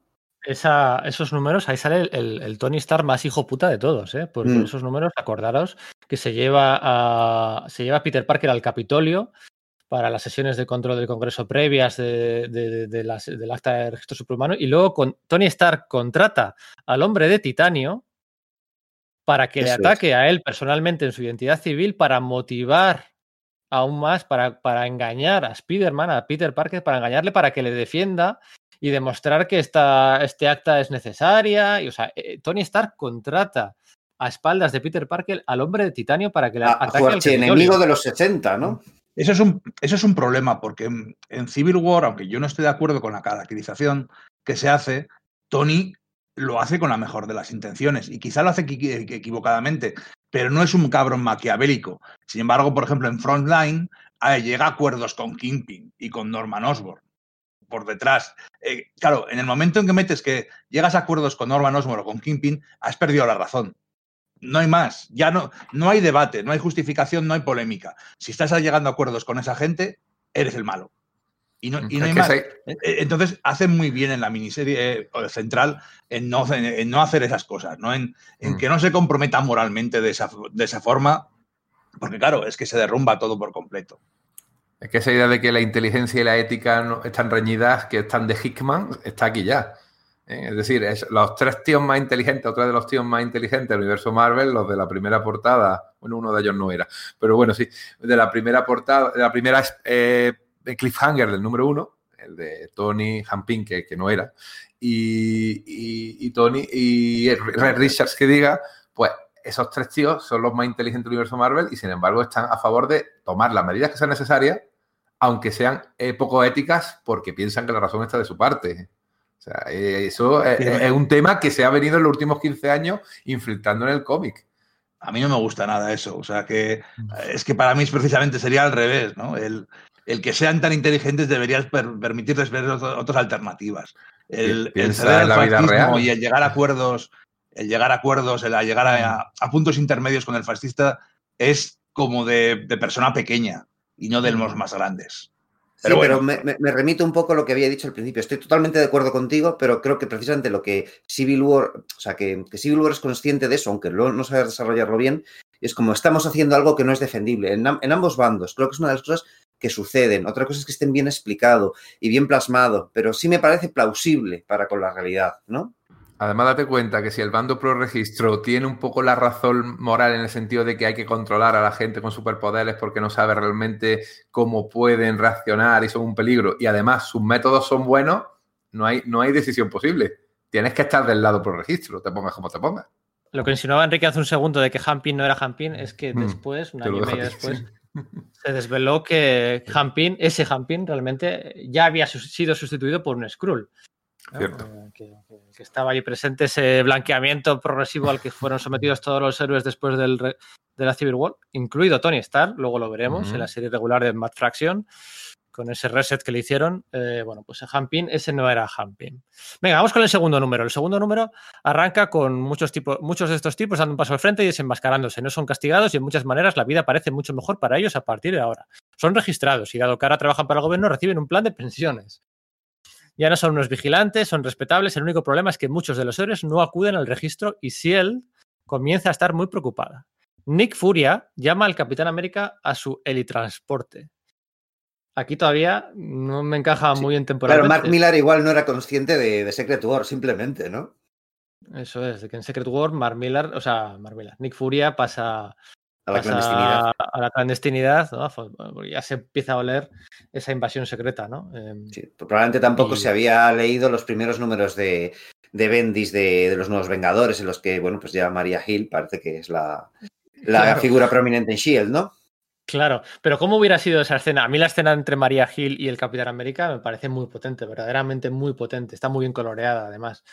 Eh, ¿Cómo habría sido? ¿Se imagináis esa escena entre, entre Nick Furia y Capitán América? Sí, hubiese sido mucho más poderosa, porque hay, es decir, eh, hay implicación emocional entre los dos a lo largo de los años, para bien y para mal. Me refiero que no es la primera vez que, el Capitán América y Nick Furia tienen desacuerdo sobre algo, ya en, pues eso, menos de finales de los 60 o en principios de los 70, donde están a, están a muy malas, ¿no? Eh, Furia y él, pero en general son amigos. Entonces, sí, la implicación emocional creo que hubiese sido más efectiva. El acta de registro, insiste Nick Furia, pone en peligro a los superhéroes y sus familias, por eso necesitan usar máscaras. Nick Furia le dice que las identidades se mantendrán en secreto, aún así el Capitán América se niega, momento tenso, pero el Capi saca a todos los superhumanos con precisión y salta de un puente dentro del transporte, aterrizando en un jet que pasa por allí. Mark Millar ya, mm, el moronismo extremo del Capitán América ya lo tenía pensado, lo de surfear un jet que pasaba por allí, lo tenía ya pensado desde el primer borrador. A mí es una imagen que, verdaderamente me gusta, ¿eh? no sé a vosotros si es demasiado ultimate o qué, pero, pero me gusta, ¿no? Em, en un único movimiento rompe el cristal, hace que el piloto salga volando con la eyección y le virla al jet volando a... El hombre vivo más peligroso está ahora en la clandestinidad y ayudando a otros héroes que se niegan a registrarse. el hombre vivo más poderoso, como Batman en la JLA de Morrison, ¿no? Peligroso, sí. Algo así. Algo así. Esto es, recordemos que es el número 2, ¿eh? la versión final eh, fue, en el número 1 al final. Número uno. Las, escenas del número 1, ¿no? Mm. Es mejor que esté en el número uno, ¿eh? porque eh, ya pones todo, toda la carne en el asador desde el principio. Yo creo que está mejor en la versión final, sí. Y aquí Joe Quesada ah, incluye la nota, a ver qué os parece. Dice Mark, para dar un peso al argumento del Capi, la familia de uno de los héroes registrados es asesinada por un villano. De ese momento, cuando Furia le dice al Capi que todo va a ser confidencial, el Capitán América le llama la atención y dice que todo puede filtrarse. Estaban también con Es que- cierto miedo. Tú, como, como, como personaje del universo Marvel, confiarías en, en, en cariño? que ha sido infiltrada mil millones de veces, SDVs, Hydras, Skrulls, eh, que, que- bueno, de hecho lo Sí, la explica caída de los años 80 con la miniserie de Nick Furia, ¿no? Sí, o sea, ¿cómo vas a confiar en Shield? No, no, voy a dar la identidad secreta al gobierno y no se van a filtrar. Una mierda. Es que es realmente es una sentencia de muerte para toda tu familia. Si lo haces bien o como. como bueno, de, hecho, luego se explicita, ¿no? Luego yo hay un TVO del que quiero hablar que no, no, no es de Mark Millar, que para mí es el mejor cómic de toda la, la Civil War, que es Crímenes de Guerra de Christos Gage en el que creo que es el que es el cómic mejor escrito en el que se habla, en el que el capitán es una conversación entre Steve Rogers y Tony Stark, en el que hablan y se utiliza la historia de los personajes para construir y para justificar sus posiciones en este cómic. Pero además se De utiliza hecho- bien. Ahí se viaja hasta. Ahí me recuerda hasta Operación Tormenta Galáctica, ¿no? Si no recuerdo mal. Sí, sí, sí, se habla de Operación Tormenta. Galáctica, de las Armor Wars, se habla del, del demonio en la botella, se habla de Denny O'Neill, la etapa de Denny O'Neill con Obadiah Stein. Es, es un cómic muy Busiek. E- ese cómic dice, eh, explicita, dice, ¿cuántos enemigos tenemos eh, que podrían saltarse las, las defensas de Sierz? Eh, el forjador de máquinas, eh, Ultron, el Doctor Muerte, eh, cualquiera de ellos y muchos más podría entrar y conseguir las identidades secretas de todos los superhéroes. De Facilísimo. hecho, de hecho, a ver si os acordáis vosotros de esto, pero me estoy acordando ahora del anual del año 99 entre Iron Man y el Capitán América, en el que se enfrentaban a Modok y a Ima. Por, Y, previamente a Mentalo, ¿no? Es escrito Mentalo. por, por Batsiek y dibujado por Patrick Thirsier, ¿no? Ahí ya tuvieron un es. conflicto muy fuerte. Pero por. que-. Eso es. es. es muy interesante respecto a las identidades secretas, porque hay Mentalo consigue, fabrica un arma, que no recuerdo bien, que era como que borraba la mente de toda la El rollo es que Mentalo lo que hace es que consigue una herramienta que, con la que puede conectar con todas las mentes de la Tierra simultáneamente. Entonces, eh, pues Tony Stark se ve, se ve metido en, esa, en, ese crisol de, psíquico y aprovechando la tesitura y que acaba de vencer a Mentalo, aprovecha para borrar su, identidad secreta de las mentes pues de todo el mundo que lo sabe porque aunque no la había hecho pública pues ya pues en el universo Marvel pues había demasiadas personas que eran conscientes de su identidad hasta el Capitán Kraken y, villanos de, de, índole normalmente secundaria. Entonces luego Stark coge y se lo va contando a quien decide, ¿no? Pues a Happy, a los Vengadores, a, tal. Y el Capitán América le llama la atención decir, oye, que acabas de utilizar un mecanismo de supervillano para violar la intimidad de la gente y meter, meterte en sus recuerdos y modificarlos, ¿no? Y tienen ahí ya un, un fuerte enfrentamiento. Sí, es verdad, yo también lo había olvidado. Eso es, cinco años antes el Tony Stark había utilizado un arma de, de Ima y de Modok y de Mentalo para borrar la mente, para borrar el recuerdo de su identidad secreta de la, de la mente de todo el mundo de la Tierra. Y luego él se lo había confiado pues a los Vengadores, a Jodalcón por aquel entonces, el Capitor, tal, tal, tal, 5-6, a Piper, que también se enfada, Sí, eso es. Es el final de ese anual, cuando eh, el, Tony Stark se da cuenta de que ha hecho mal, porque cuando se lo cuenta a Pepper y a, y a, y a Happy, ellos le entienden, pero él ve en sus ojos que, que no, que, ha traicionado su confianza.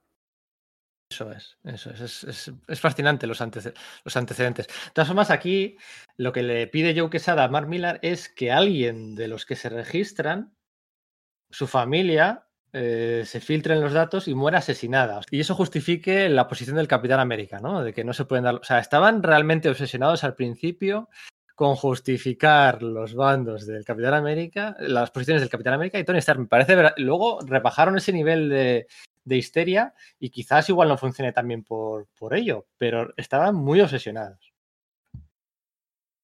Bueno, um, Aquí dice Tom Brewer, estoy de acuerdo, mi sentimiento cuando llegué a esa parte del esquema argumental es que no parecía haber suficiente motivación para que el Capi se vuelva de repente un rebelde. Había preocupación en la, en la planta alta de Marvel. Tercer número. El tercer número es cuando los bandos comienzan a reunir sus propios equipos. Tony está juntando a sus chicos y su objetivo es muy simple. Quiere entrar a todos los superagentes sin licencia, darles una oportunidad de registrarse. Eh, para ser eh, encerrados en una prisión de máxima seguridad junto a Speedball. Y pregunta Tom Brivo, ¿no? ¿Qué pasa con Speedball? ¿Fue arrestado o se entregó? En cualquier caso, es un poco hipócrita por parte de Tony y compañía que los condenen a él por bajas inocentes provocadas por un fuego cruzado cuando esto le ha pasado a Iron Man en muchas veces, en muchas ocasiones. Hay algo que pensar con delicadeza. Cada personaje puede tener un sombrero diferente en los eventos. Es cierto. Sí, además es que podías haber utilizado básicamente elementos de la continuidad Marvel para justificar algunas cosas. Es decir, en el demonio en la botella, un poco antes, eh, Tony Stark, borracho, coge la armadura, va a, a, solucionar una crisis con un tanque de gas o algo por el estilo, y como está borracho, las cosas no van bien. Ese sentimiento de culpa de Tony de no, tenemos que ser eficaces, tenemos que, que tomarnos esto en serio, quizás hubiese podido ser utilizado, ¿no? Y, y, efectivamente, es que, bueno, pues las, las, bajas civiles han sucedido anteriormente en TVOs. Bueno. De hecho, lo utiliza Christos Gage en, en Crímenes de Guerra. Eh, él habla de que, que él, Tony es un alcohólico que no ha matado a nadie con la armadura, pero podía haberlo hecho. O sea, bueno, aparte de que cuando le controlaron la armadura y mataron gente sí. con ella, pero él, como, como borracho, no mató, uh, utilizando su armadura borracho, no mató gente por de milagro. Yo podía ser Speedball, yo podía ser los nuevos guerreros y merecería estar en la cárcel, como el, como el que causa un accidente por conducir borracho. Con lo cual, en realidad, hubiese estado proyectando su propia culpa a otra gente, ¿no? Y quizás hubiese tenido un poquito más de, de chicha aquello, ¿no? En los primeros números de Michelin, Lighton y compañía, en Iron Man, eh, la armadura de Iron Man es manipulada por Justin Hammer en una, en una gala benéfica anual con embajadores de países europeos y se carga un pavo. Mata, mata claro. al embajador carneliano delante de las cámaras de televisión. Efectivamente, ¿no? Y eso da lugar a una saga súper curiosa, pero yo creo que es a lo que se refería Íñigo. Eso igual no cuenta porque en el fondo él no es responsable de eso. De lo que sí es responsable es de lo que digo, que sucede unos números después, que él, pues borracho, coge, se pone la armadura y dice, anda, aquí hay un escape de gas, venga, voy a solucionarlo. Y como no calcula bien las cosas, está a punto de suceder una catástrofe enorme, ¿no? Bueno, y seguimos con este número 3, el número 3 de Civil War, el lado liderado por el Capitán América, formado un nuevo equipo. Están llevando nuevos uniformes de camuflaje, renuncian a sus trajes originales. Su objetivo es simple, quieren hacer realidad, realizar sus deberes de, superhéroes a su bola sin ser capturados. Un movimiento clandestino, lo, lidera el Capi, lo cual significa que nadie los puede tocar. El equipo se rompe en el momento en el que Tony consigue eh, tener en su bando a Spider-Man, a Red Richards y a los otros chicos de los que hablamos. Y entonces aquí hay una nota de Tom Brevoort. Pero, ¿cómo consigue a Spider-Man? Eh, ¿Spider-Man se desenmascara frente al gobierno? Si no, ¿cómo va a formar parte de los chicos de Tony? Aquí no sé si Mark Millar lo había pensado muy bien. O sea, él quería que Spider-Man estuviera con Tony Stark, pero claro, esto eh, tiene unas implicaciones que se las. Luego en el resto del guion no se menciona nada del desenmascaramiento de Spider-Man. Mark Millar cuando plantea el guion, no se da cuenta de que si tiene a Spider-Man, este tiene que desenmascararse o dar su identidad secreta. ¿Cómo recordáis vosotros el final del número 2? Es muy efectivo, es muy llamativo, ¿no? Y es, muy gracioso. Es eh, eh, Spider-Man y su identidad secreta, ¿no? Que, que es más importante, que fundamental, revelándolas ante el público, para, ante la televisión. Eh, pues es un golpe de efecto muy llamativo y ese JJ Jameson que le da un parraque al pobre después de verlo, ¿no? Pues, pues es muy gracioso.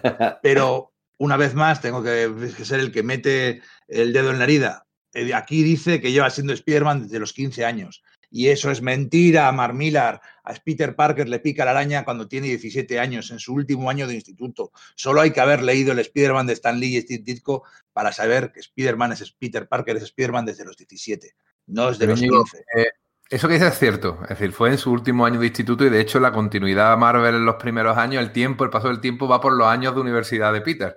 O sea, Peter se va viendo cómo pasa de, de la, del instituto a la universidad, en primero, segundo, y, se, y eso marca los años, ¿no? En, que iba mucho más rápido el tiempo en, en, aquella época, en los años 60. Sin embargo, también le tienes que decir entonces algo a, a Dan Slott, porque el otro día, releyendo la, la miniserie dentro de la serie que hizo esta de Aprendiendo a Trepar, no sé si os acordáis, justo después del Doctor Octopus, que es una especie como de sí.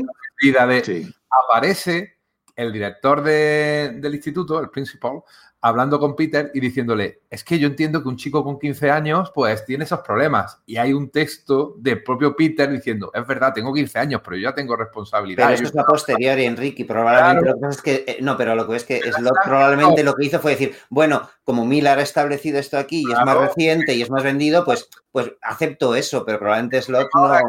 años, aunque tú tienes razón, Íñigo, era con 17, pero ahora de repente parece que es con 15. Oye, pues otra cosita que Claro, lo que pasa es que se al- Pues en ese otra momento cosa se contra alteró la que me reveló de Civil War. ¿no? Sí, sí, Otra pero que- cosa que me enfada de Civil War. Pero bueno, pero es igual, pero a lo que vamos. Eso, eso es una anécdota que a mí me, me gusta sacar, pero sí que es cierto que es un momento muy espectacular, muy llamativo y de los que más se quedan en la, en la memoria al leer el cómic. ¿no? Además que una vez que, que Brevard eh, lanza esta, es- es- es- es- esta línea, yo creo que son muy conscientes porque en el número uno, cuando están los, los superhéroes debatiendo en la, en la Torre de los Vengadores, eh, diciendo, bueno, ¿y qué hacemos? Eh, nos están como que, antes de que, de que se... de que efectivamente hay un movimiento oficial por parte de Tony Stark, ¿no? Pues el propio Spearman dice, sí, bueno, claro, ¿y qué hago? Es decir, me desenmascaro y, y, el Doctor Octopus puede venir a, atravesar a, a- mi esposa o a, o- o- o a la mujer que me crió, ¿no? Con lo cual, bueno, pues como que a posteriori fueron conscientes de los problemas que tenía esto, ¿no? De esa escena que comentas del número uno, en la reunión de todos los villanos, de todos los héroes en el edificio de Baxter, a mí me molestó. Posi- Posiblemente sea. Hay tres cosas que me molestan mucho de Civil War. Una de ellas, la primera sea esta, la aparición de Watu, del vigilante, en la reunión de los héroes. No me parece. Bueno, sí, es nada volver a ser lo mismo, un gran evento Marvel y tal, pero bueno, es demasiado pegado a la Tierra, demasiado poco cósmico como para que Watu bueno, tenga que hacer su aparición allí, ¿no? Es Bar Miller como queriendo darse. Siempre él es grandilocuente, siempre, siempre, siempre, pero es queriendo darse mucha importancia. Y el otro error, el otro, realmente el gran error para mí de Civil War, que no me permite disfrutarlo a tope, em, y ahora llegaremos, es el tema de la importancia de Amazing Spider. O sea, eh, no se explica todo lo que. Se explica todo menos el cambio de decisión de Spider-Man, ¿no? Ya aquí en el número 2 vemos a Spider-Man vestido de araña escarlata o, como- o la armadura. no, araña de hierro no, era, ¿no? araña de hierro, ¿no? Spider Iron, ¿no? Como fuera. Le vemos ahí de repente, aparece de la nada, ¿no? Y, y bueno, vemos, vale, pues sí, en el bando de. to- todos tienen que elegir un bando y no hay por qué explicarlo, ¿no? Pero su cambio de opinión no aparece en las viñetas de Civil War, aparece en las viñetas de, de Amazing Spider-Man, unos números muy chulos de Straczynski, por cierto, aquellos números de. Está bien explicado, bien justificado. El combate contra el Capitán América, como le pone con la telaraña el escudo más arriba para que no le alcance, y, bueno, pues todo, todo su cambio de Mary Jane, la tía May, lo que iba a vender- venir luego con Ron Garney. Eh, pero eso me falla ¿eh? en la Civil War. Es, mi otro, mi gran pega, ¿no? Porque es, es casi casi de un número a otro, eh, fuera de viñetas, donde vemos el cambio de opinión de Peter Parker. No, mira, eh, eso, eso también me había llamado a mí la atención y sin embargo yo creo que sí es una buena cualidad de, de mirar en tanto en cuanto él sabe que la historia principal se va a contar en la serie de los personajes. O sea, lo que afecta a cada personaje o su recorrido va a estar en, en la serie principal. Él solamente puede poner pequeños fragmentos y el lector tiene que rellenar esos fragmentos. Pero en ese sentido se parece mucho al tipo de escritura que había en series de la época como The Wire que en cada capítulo te presentaba una o dos escenas de cada personaje, simplemente. Y además, eso hace que mucha gente al principio de esa serie diga, bueno, ¿qué me estás contando? Eh, ¿Qué ha pasado entre esto y esto? Luego al final te vas dando cuenta que es la dinámica de la serie, que tú tienes que rellenar esos huecos. Y aquí pasa igual, ¿eh? En el número uno es cierto que lo único que sale es que Peter mm, duda de la, de la- del registro precisamente pensando en Mary Jane y en su tía. En el 2 re- revela su identidad. En el 3 solamente sale que se alegra de que Tony y el capitán van a dialogar, porque hay una escena en que luego es una trampa, ¿no? Pero oh, van a hablar qué bien, porque él está ahí en medio, él sigue estando atrapado entre los dos, entre los dos bandos realmente.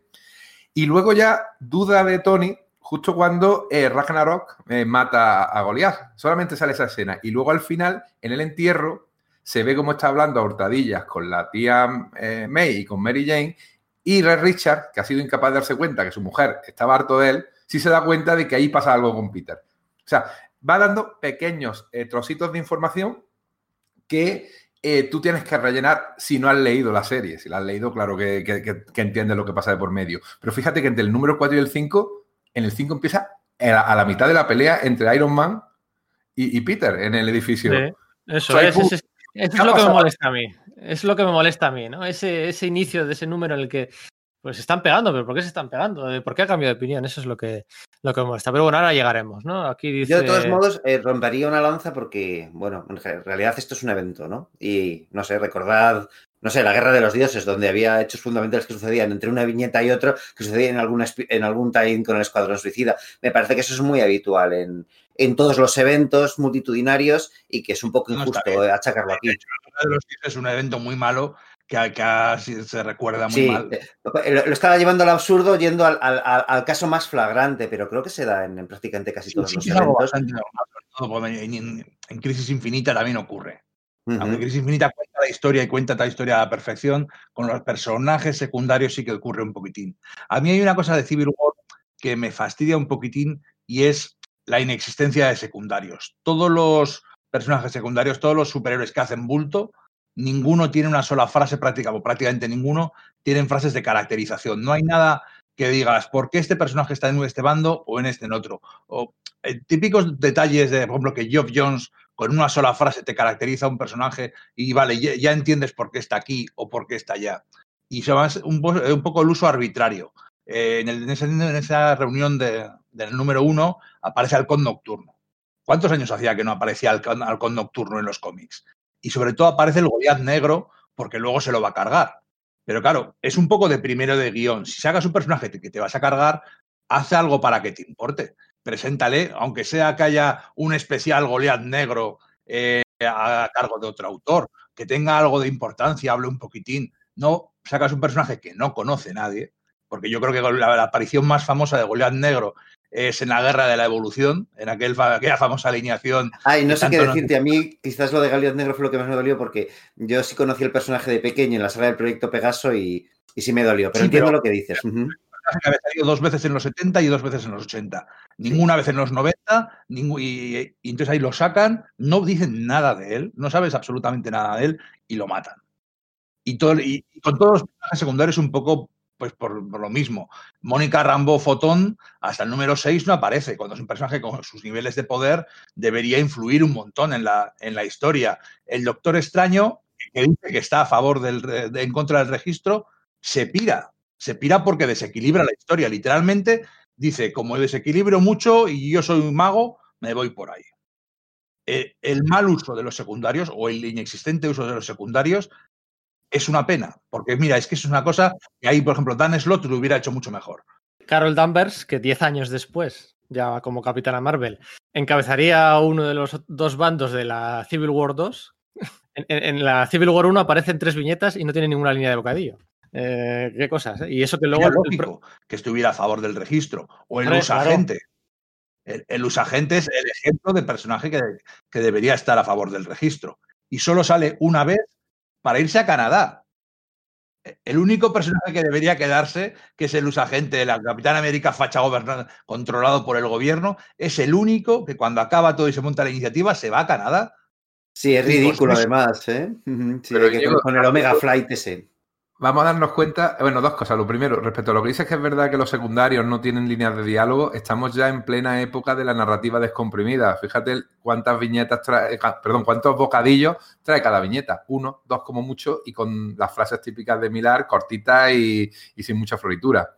O sea que mm, si encima le tienes que poner un diálogo a cada personaje, esto se te va a 14 números con este tipo de narrativa. Eso es lo primero. Es una pero, pero, pero, mira, en, en Hulka Dan Slott había presentado una fuga de una cárcel con 20 supervillanos y a los 20 supervillanos utiliza sus personalidades y sus historias y les caracteriza a todos en un solo número. Uh -huh. Se puede hacer, si lo haces bien. Y respecto a, a lo del usagente, es que tenemos que pensar un poco en la política americana. O sea, los que están en contra del registro en Estados Unidos son los fachas.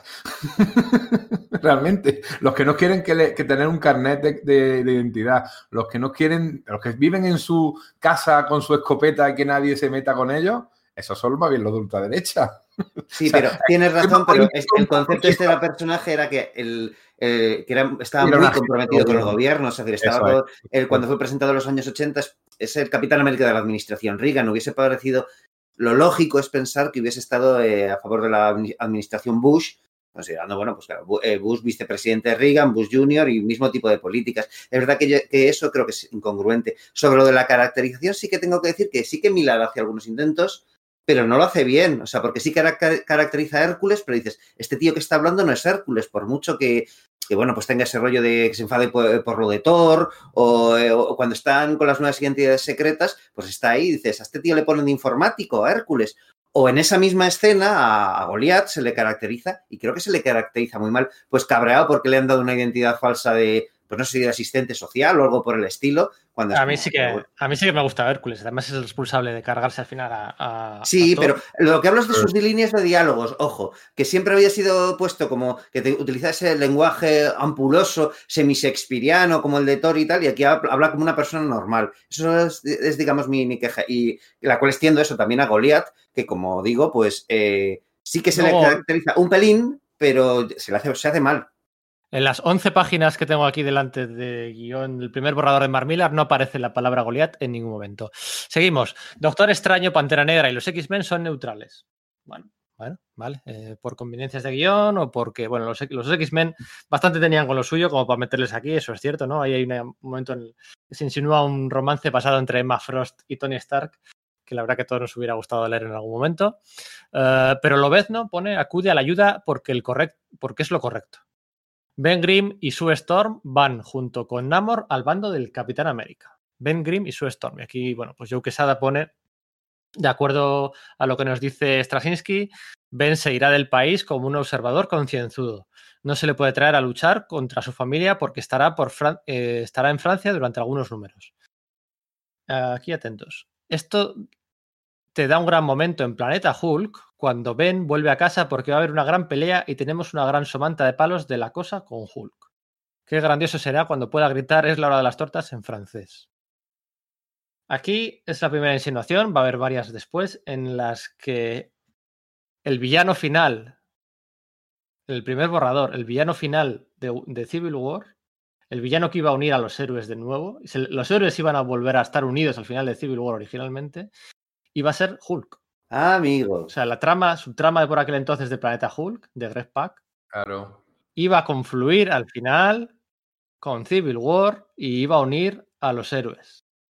Claro, o sea, es decir, eh, ese especial de los Illuminati justo antes tan conveniente parecía que era simplemente para quitárselo de en medio pero la idea en realidad era quitársela de medio para que volviese al final, ¿no? Es cierto que ese tipo de cosas, lo de que hubiese una amenaza ajena y que estaba transcurriendo en otro lado del universo Marvel, en otro planeta, eh, Tom Brevoort también jugó con ello durante la publicación de Civil War. Es que al tiempo de la publicación de Civil War se estaba publicando Aniquilación, y Tom Brevoort eh, troleó por ahí diciendo que no, que claro, que eh, dejando caer que igual lo que pasaba es que lo que unía al final a los seres War era la llegada de, la oleada aniquiladora de, de a la, Tierra, ¿no? De hecho, hay un watif al respecto. Es verdad que Tom Brevoort se lo tomaba a coña y luego decía, sí, bueno, pero no pasa nada porque al final la, madre esta de Stanford es, es, es lo que disfrazado porque es un, eh, un, pues es todo un plan suyo, pero no pasa nada porque al final todos son Skrull. O sea, entonces ahí hay como que muchísimo que el tío fue, fue vertiendo y desgranando de es que, los que, iban a pasar y, los que lo vivimos en su día, había la rumorología era constante de que los retrasos de McNiven no eran como tal, sino un intento de sincronizar eh, la publicación del final de la aniquilación antes del último número de Civil War. O sea, había una teoría, una teoría de la conspiración alimentada de forma de coña desde la editorial para decir que iban a unir estas dos cosas. Pero es que originalmente en el guion eh, iba a ser Planeta Hulk, luego, luego volví a que iba a unir a los héroes. Me flipa esto que estás contando, Sergio. Digo, Pedro, me, flipa porque es que además yo recuerdo perfectamente que la gente estaba seguro que los dos bandos iban a unir para enfrentarse a la oleada aniquilación. O sea, se daba, se daba como un hecho. ¿Verdad? iba a ocurrir. Yo también tengo esa sensación. que fuera con Hulk.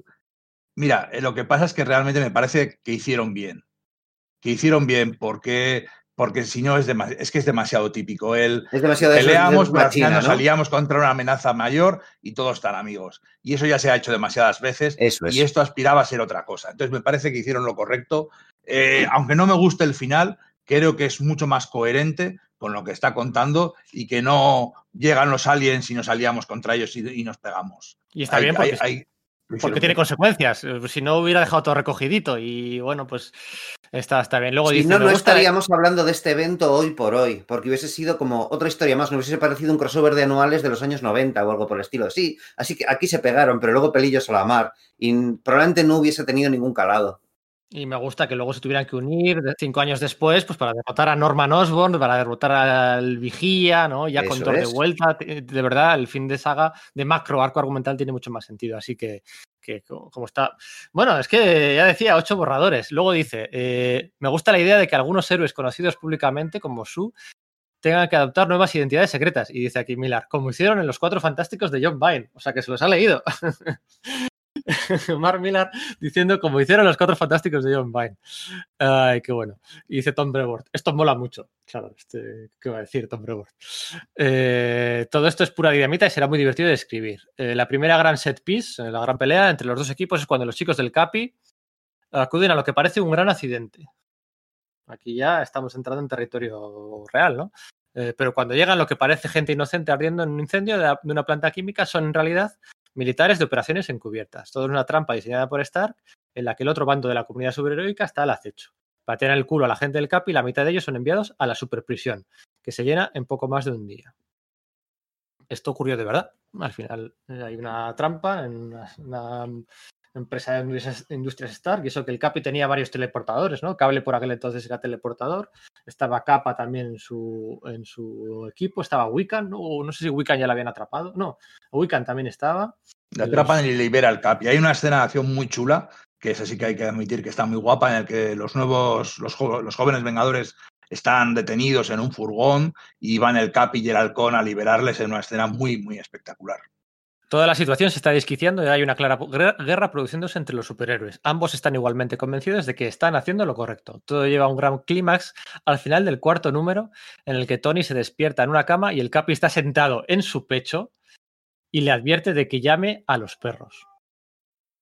Tiene que liberar a esta eh, supergente de la prisión o el Capi tomará medidas. O sea, Mark Millar tenía pensado hacer una escena en la que el Capitán América se infiltraba en la Torre Stark se ponía encima de Tony Stark durmiendo en la cama y le amenazaba en su propio dormitorio para que libere a toda la gente. Batman con Amanda Waller, ¿no? Muy milar, ¿eh? Sí, sí, sí, sí, Y bueno, pues eh, Iron Man pasa el tema, ¿no? El quinto número es nuestro número más valiente. Ahí, vemos por primera vez el lugar súper secreto en el que se encierra la gente. Es un portal a la zona negativa que está siendo empleado como un inmueble y en el hogar de decenas de héroes en celdas de ciencia ficción como nunca antes habíamos visto. Aquí Tom Brevoort le dice, ¿no? Deberíamos construir en base a la prisión que establecimos en la serie limitada de los cuatro, los cuatro fantásticos enemigos, que es una serie limitada que había por aquel entonces.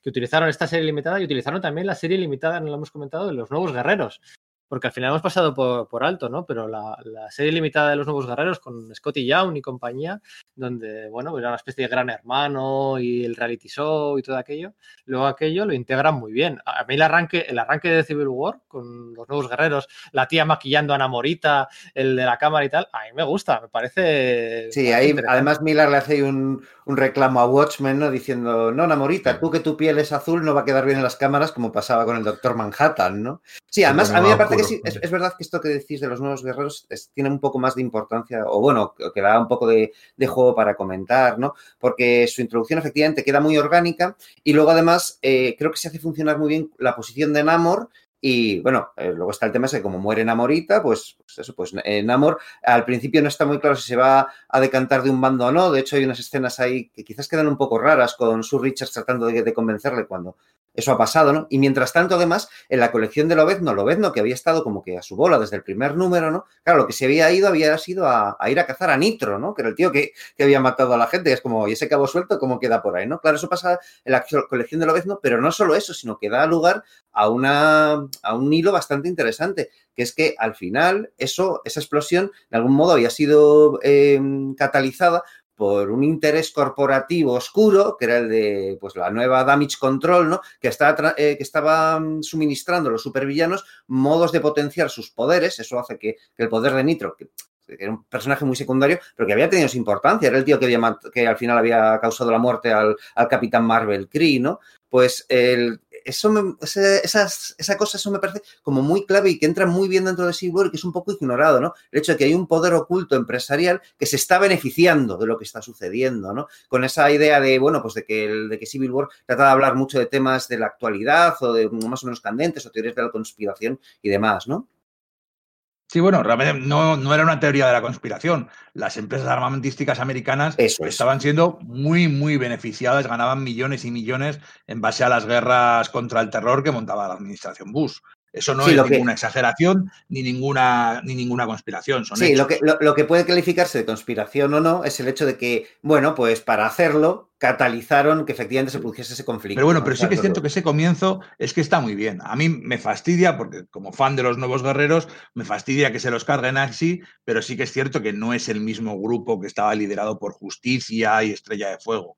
Entonces, funciona muy bien que un grupo de superhéroes más frívolos con su equipo de televisión y no, no, repite, repite la toma. Queda muy bien y que además que esos tíos que se hayan tomado en un mundo en el que hay tantos superhéroes que ya puede haber eh, frivolidades como tales y, reality shows, pues que la caguen y, y la líen bien parda. Entonces, eh, es un comienzo muy potente y además muy vendible para todo el mundo, ¿no? Aunque a mí en lo personal me fastidie, realmente es que está, eso está muy bien hecho. Es que el gran cambio que hay respecto a esta versión que estamos repasando y eh, respecto al producto final es lo que hemos comentado al principio, es la gente. Es decir, el hecho de que inicies con un reality show te está diciendo estamos en el mundo de los reality shows, de la opinión pública, la opinión publicada, cosa que en la propuesta de Milar, esta inicial, no existe. O sea, la gente no existe, la gente normal. Y sin embargo, en la, en la serie final sí, son fundamentales. O sea, para mí el, cambio fue eh, increíble. Más allá de lo hemos esto en el primero, esto aparece, el Capitán América se mete o no en la torre, esos son detalles. Pero lo fundamental es la intervención del pueblo, de, la gente. Bueno, ¿estáis dispuestos para flipar un poquito? Más. Lo estamos deseando. dale, dale, dale, caña. Vamos a flipar. Espero que esto esté gustando porque vamos a flipar. Los héroes del Capitán América entran en la prisión de la zona negativa, que luego recibirá el nombre aquel de 42. Y el guion cuenta lo siguiente. Este número es una montaña rusa en el que el Capi reúne a sus tropas y hace su incursión más audaz en este lugar. Todos nuestros chicos llevarán trajes espaciales y se las apañarán para liberar a la mayor parte de ellos. Vale, bien. En este punto se ha hablado de una maquinaria obtenida de Latveria después de Secret War, Secret War, la de Brian Michael Bendis y Gabriel Delotto. Eh, y los técnicos de SEAL están construyendo un dispositivo a medio terminar en el que ya estaba trabajando antes el Doctor Muerte y que convierte a las superpersonas, a los superhumanos, en humanos normales. El plan de Tony Stark es humanizar a todos y cada uno de los chicos aquí encerrados. Yo entiendo que esto puede parecer un fanzine o un fanfic por momentos, pero esto es la, primera propuesta de, Tony, de Marmila. Repito, el plan de Tony Stark es humanizar a todos y a cada uno de los chicos aquí encerrados pero la, inclusión la incursión del Capi significa que llevar a, este, este, este, plan a cabo es imposible y Tony es humillado por el Capitán América en el momento en el que éste le supera con su estrategia militar. El número 5 termina con él siendo reprendido por el Congreso y le dicen que está llevándolo de culo.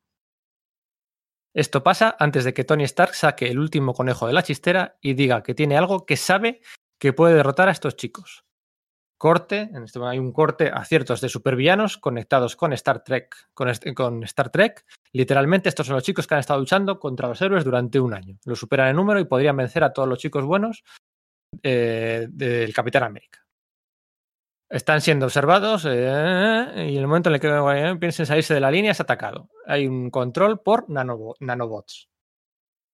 Resumiendo, aquí hay dos ideas. Una primera idea en la que Tony Stark iba a utilizar una máquina que empezó a fabricar el Doctor Muerte para quitar los poderes a todos los superhumanos encerrados en, la zona negativa. Y una segunda idea, que es utilizar a los supervillanos controlados por nanotecnología, que eso sí que acabó en la versión final, para utilizarlos como su ejército contra el bando del Capitán América. Una idea no llegó al final y otra idea sí. ¿Os imagináis haber visto esto de la máquina del Doctor Muerte quitando poderes a superhumanos? Sí me lo imagino y no creo que me hubiese gustado, porque en el fondo hubiese sido repetir tramas relativamente recientes con lo de la cura de Josh Whedon en Astonishing X-Men. Entonces hubiese sido como, bueno, no sé. Y luego además que es poco, poco consistente esto, ¿eh? Porque ahí Miller pues dice que hace una referencia a Secret War, ¿no? A, bueno, pues eso, el golpe de Estado en, en Latveria y tal. Y sin embargo, por otro lado, ha metido a, a, Nick Furia. Cuando sí. si ha leído Secret War, pues no podía estar Nick Furia, así que no lo tenía muy claro. No, no creo que me hubiese gustado tanto. es decir, hubiese entendido su lógica dentro del mundo de, de Marvel, ¿vale? Si tienes unos tíos eh, con poderes, ¿cómo les retienes? ¿no? Pues de ese modo, ¿no? Como sucede en el, en el Powers de, de Brian Michael Bendis con ese proyector de, Sí. de poderes Pero y tal. y- Es, es hacer muchas trampas, ¿no? Eso es es, como justo. Red Richards lleva toda la vida queriendo curar a la cosa y no ha sabido, y con esto haces una cosa que, que le, que haces, que le quita el poder a, a Hércules o que le quita el poder a Capa. Eh, Ojo de halcón. entiendo que se lo pasaran, ¿eh? Sí, Eso que has dicho de Ojo de Halcón me parece muy interesante. En el, claro. Eh, o a quien un- tenga una armadura. eso bueno, es, Ojo de ¿no? Halcón Eh, estaba, estaba muerto por aquel entonces. ¿eh? Vale, o a, Bueno, o a la no, otra no. ojo de halcón. No, no, no, Estaba vivo. Estaba, desaparecido. Estaba Estaba desaparecido. desaparecido, había vuelto Sí. de la dinastía de M y estaba en aquel número vergonzoso Soso, en el que se va a conocer a la bruja escarlata, Escarlata eh, y- se enrollan, hay algo secreto. Espera, espera, eres, sois las primeras personas que dicen que es vergonzoso. Todo el mundo que habló con el número 26 de Nuevos Vengadores de Alex Malif, en el que se Malísimo. tumba a, un- a una Wanda Robot, todo el mundo dice que es una obra maestra. ¿Qué va? No. ¿Qué va? Encima, al final se despierta, ojo de halcón, abre una puerta, ve algo súper increíble, secreto, o qué será, qué será, y de lo que nunca, nunca más supimos, ni Bendy sabe lo que era, ni se supo lo que ocurría después, porque no lo había pensado. Bueno, Pero, como, ojo lo, como lo de los ojos de. Como los ojos de la hija de, como los ojos de la hija de Jessica Jones y Luke Cage en Invasión Secreta, que también parecía que era una Skrull con la que el primer plano y tampoco se supo nada. En fin. Pero bueno. y bueno, quitar, quitar los poderes un año después de haber hecho el No More Mutants, de quitar poderes. O sea, que estaba aquí todo el universo Marvel queriendo quitar poderes a todo Dios. No, hicieron, hicieron bien en esto, ¿no? Porque además es eso. Como el problema del registro superhumano es que a veces no tenían muy claro si era un registro de poderes o un registro de superhéroes. Porque, claro, por ejemplo, Ojo de Halcón no tiene ningún poder. Eh, no le puedes prohibir saber utilizar muy bien su arco, le puedes prohibir usar, usar armas e ir a la calle a luchar por ahí. Pero a veces no lo tenían muy claro. A Luke Cage le amenazan por el hecho de que Luke Cage dice, yo no voy a firmar. Pero entonces le atacan en su casa, en Los Vengadores, en la serie de Vengadores de Bendis, le atacan en su casa, van a, pesar él, de que Cage ha dicho que él no intervendrá, con lo cual efectivamente es que es lo que dice, no lo tienen claro. sentado en su casa y le atacan con tropas de, con tropas de élite. Entonces, no tenía, eh, dependiendo de la serie, no sabían si era un registro de superhumanos, lo cual es automáticamente eh, marcar a la gente con un, con un- tatuar a la gente como a los judíos, o es un registro de superhéroes por hacer una actividad ilegal que cambia totalmente el debate. Es que claro, es que cuando ellos mismos no tenían claro cuál era el debate, no se podía organizar bien ese debate, ¿no? Eh, en cualquier caso, lo de, los, lo de coger a los supervillanos en plan el Escuadrón Suicida, porque al final los Thunderbolts, esta versión de los Thunderbolts no deja de ser una versión Marvel del, del Escuadrón Suicida, es un punto totalmente antiético, ¿no? Porque es que además no cogen a la escuadra de demolición. Cogen a Aníbal, a Aníbal Lecter, Pederastio el payaso, y porque Hilder no estaba libre, que si no le hubieran sumado a, a, Pues sí, pues sí. a Veneno, está Bullseye, Lava Mortal. Pues vamos. Lo Jack, peor de cada Jack caso. O'Lantern, ¿no? Que era un terrorista chungo, no sé, sí, sí. Es verdad, en ese aspecto no funciona bien. No están cogiendo a el hombre de arena, a la brigada de Mm. demolici- demolición, como has dicho, a, a personajes que dices, bueno, a Constrictor, ¿no? A gente que, bueno, pues digas, pues sí, son villanos, pero no son psicópatas que pueden liarla a la mínima.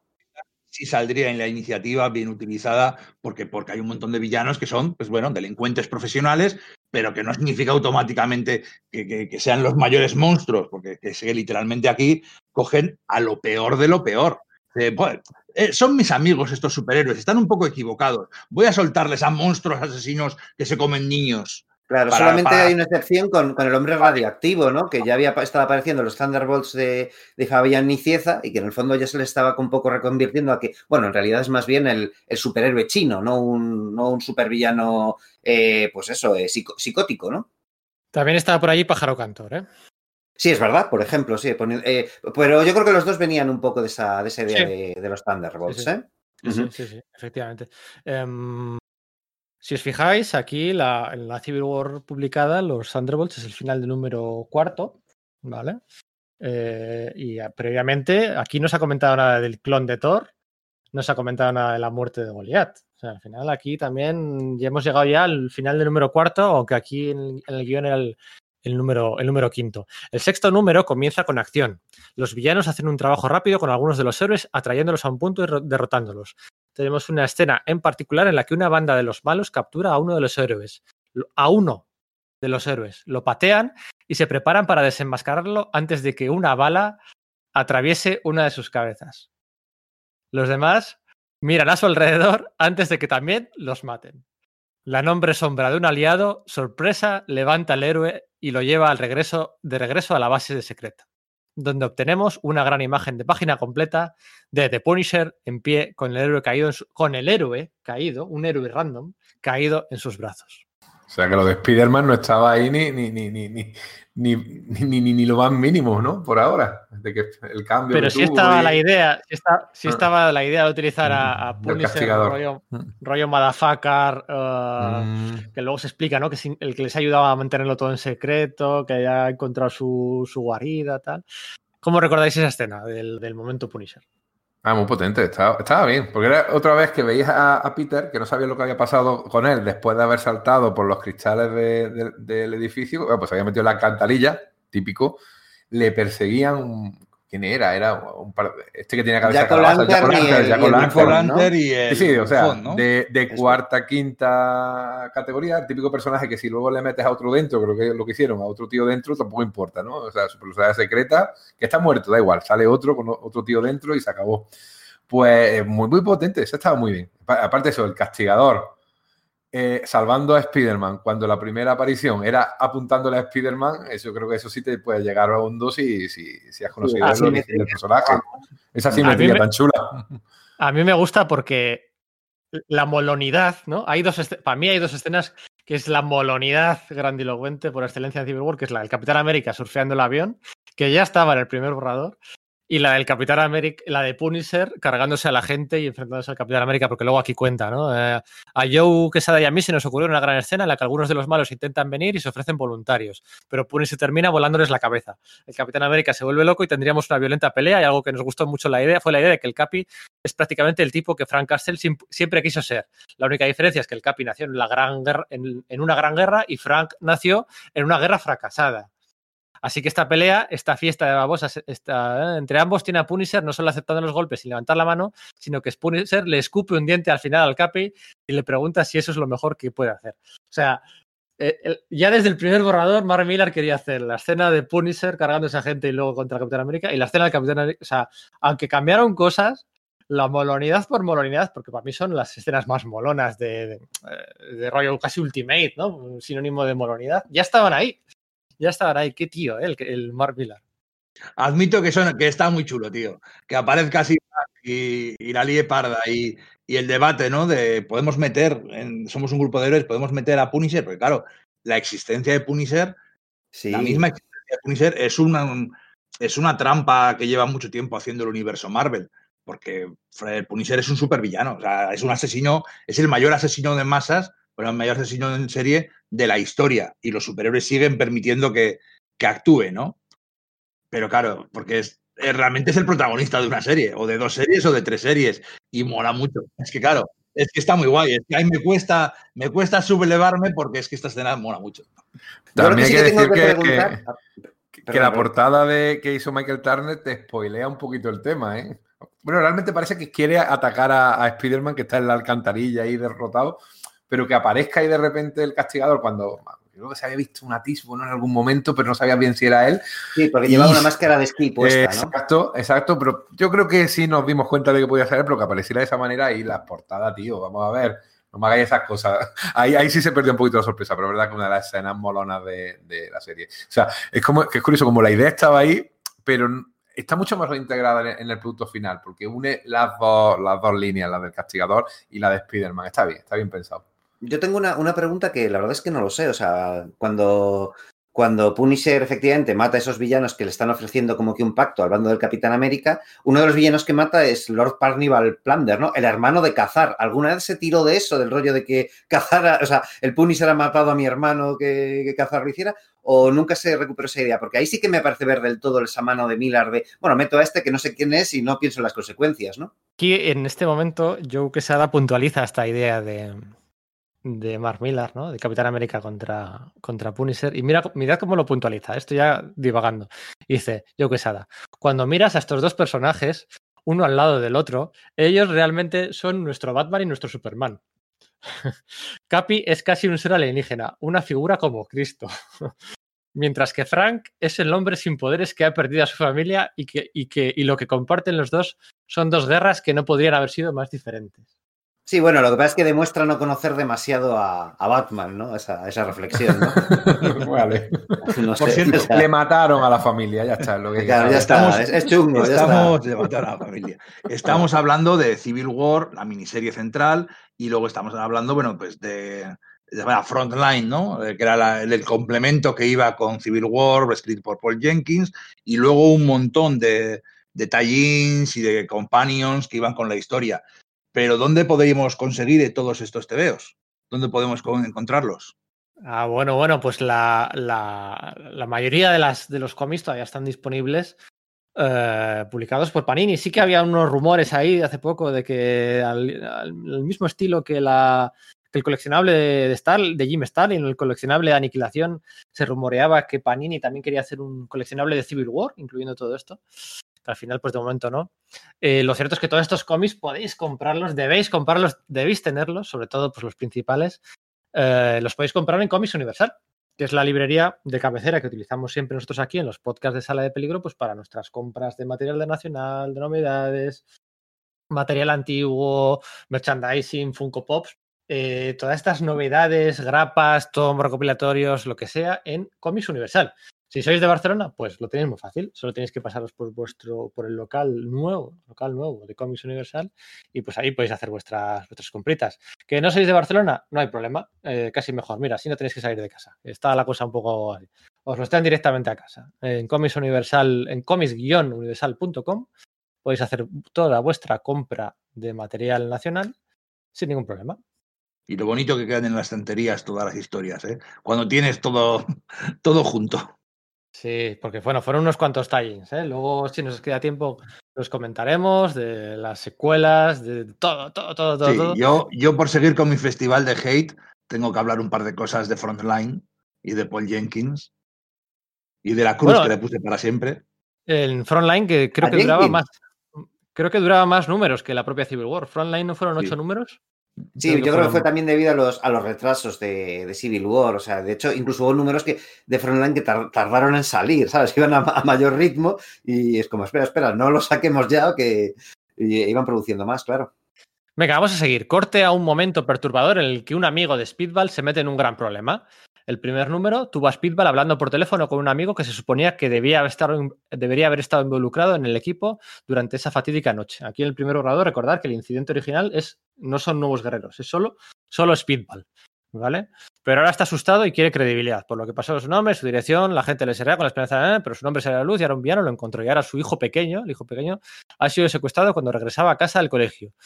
Todo por lo que los superhéroes llevaban una máscara se articula aquí. Se envía una amenaza y se le dice a este pequeño superhéroe que, a menos que mate a un inocente, su hijo será descuartizado y se le enviará a casa en pedazos. Bueno, aquí esto por momentos parece Marmilar, no sé, entre el guion de Sao y el final del número 5 de Crisis de Identidad con la, con la caja de que le envían al, al padre de al padre de Tim Drake. Es un poquito también ahí, amenazas, extorsiones, identidades secretas. Ahí por ahí se pueden tirar algunas, uh, algunos paralelismos. Pero venga, seguimos. Esta serie de amenazas está en el corazón de todo el argumento, la razón por la que ellos llevan esas máscaras. Este argumento a un nivel lleva esto lleva al argumento a un nivel completamente nuevo y Spidey, a pesar Spider-Man, a pesar de que le gusta a Stark, cambia de bando mientras todos salen y hacen lo que pueden por encontrar a este niño. O sea, que ahora son recordamos iban a ser 12 números, iban a pasar dos números buscando al niño secuestrado del amigo de un superhéroe que ha sido estacionado la trama se les iba un poco de las manos, pero bueno. Eh, sin embargo, no están llegando a ninguna parte y la fecha límite eh, está casi al llegar. Solo cuando este tipo de eh, se vuela los sesos matando así a un inocente es cuando el niño es liberado. O sea, como que Spider-Man tenía que suicidarse para que liberen al niño. O sea, una idea de ya bastante, bastante gorda. Ya ves que son bastantes las. Y es que además dispersa muchísimo la, el eje central de la historia. A mí me parece bien que, que, bueno, pues que se lo quitasen de en medio y hiciesen más contenido del evento, no sé. O sea, es, parece una forma de rellenar innecesaria, no sé. Sí, eso de que Speedball se tenga que suicidar para que, bueno, horrible y deprimente y tanto. Eh, final de arco dentro de la historia, pero es una llamada de atención para muchos de ellos a medida que se refuerzan sus posiciones. Tened en cuenta que siendo 12 números no puedes mantener la tensión eh, de la misma forma que en 7, ¿eh? tienes que estructurarlo en arcos argumentales. El niño está a salvo, pero nada volverá a ser igual. Todo explota en la batalla más grande de la serie. Las líneas de la batalla están dibujadas y tenemos una confrontación asombrosa entre los dos bandos, que intentan pegarse una paliza el uno al otro en el corazón de Nueva York.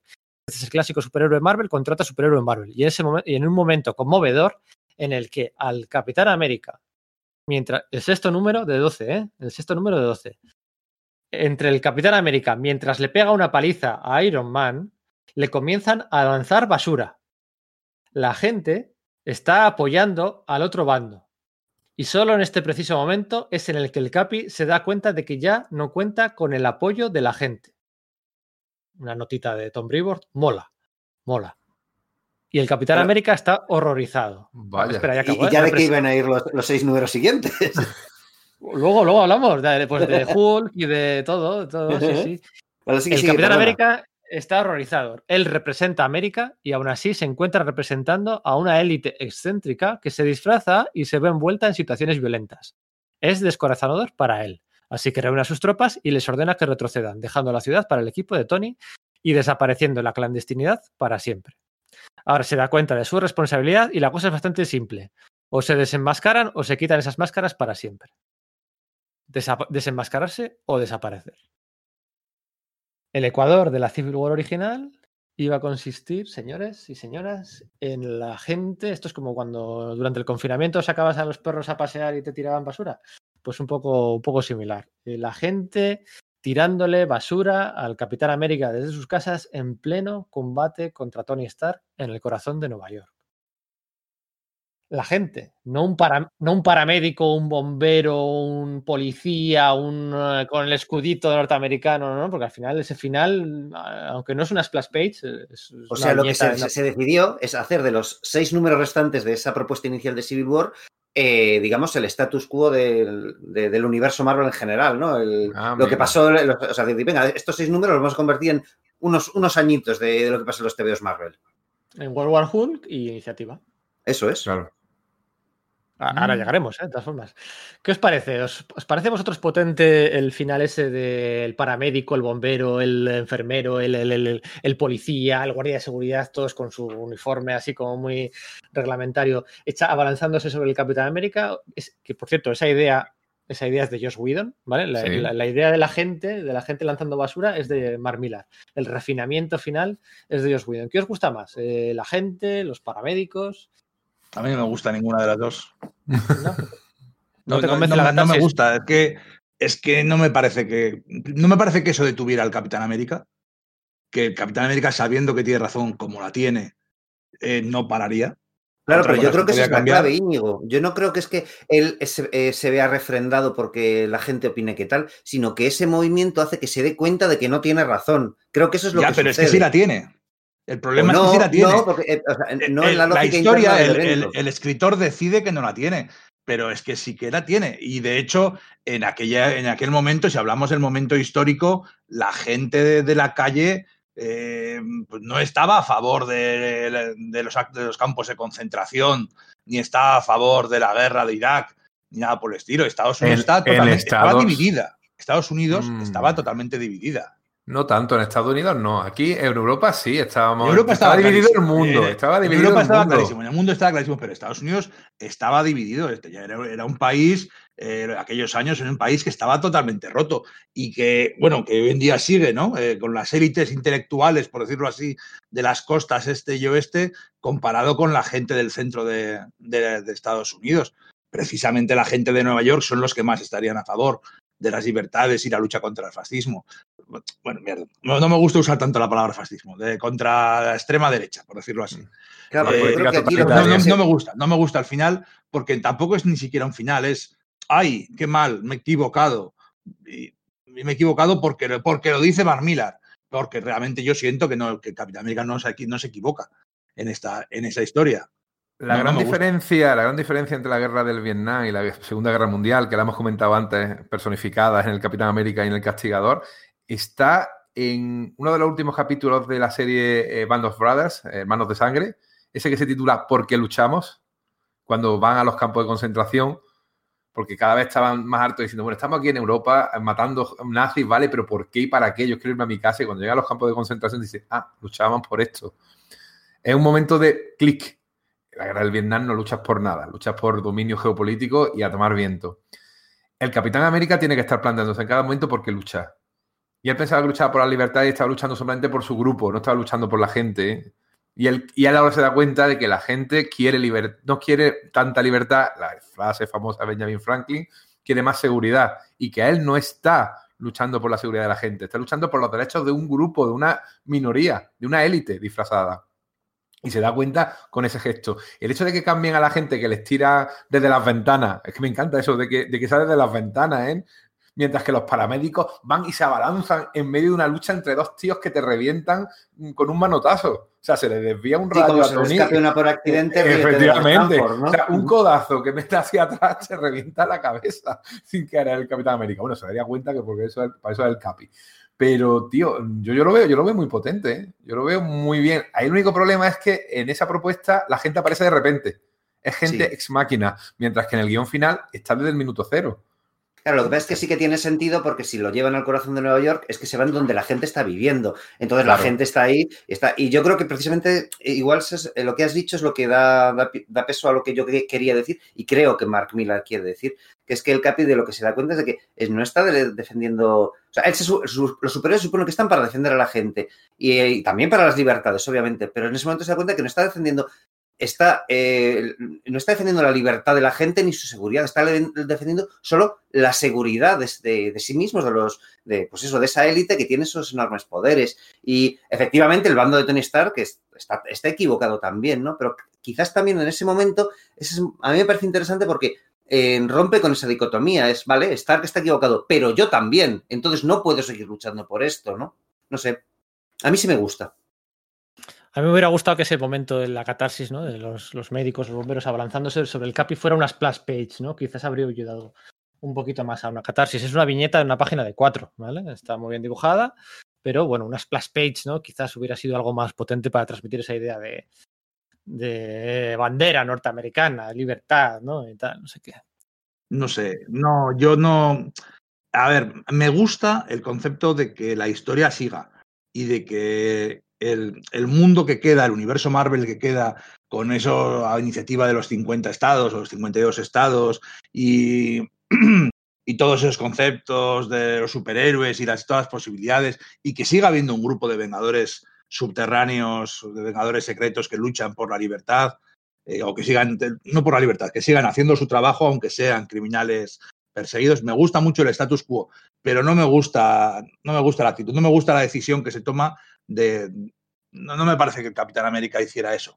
Quizá pudiera parar la pelea para seguir luchando otro día o para replantearse lo que está haciendo, pero para mí, no sé, eh, tengo una, historia del Capitán América grabada a fuego en mi cabeza, que es en, la segunda etapa de Mark Wave, en la que está el Capitán América en el futuro luchando contra Korvac y se tira cientos de años o cien años luchando en una revolución y le, le matan y cada vez que le matan vuelve a aparecer en el tiempo y sigue luchando y sigue luchando hasta que por cojones consigue derrotar al tirano y liberar el mundo.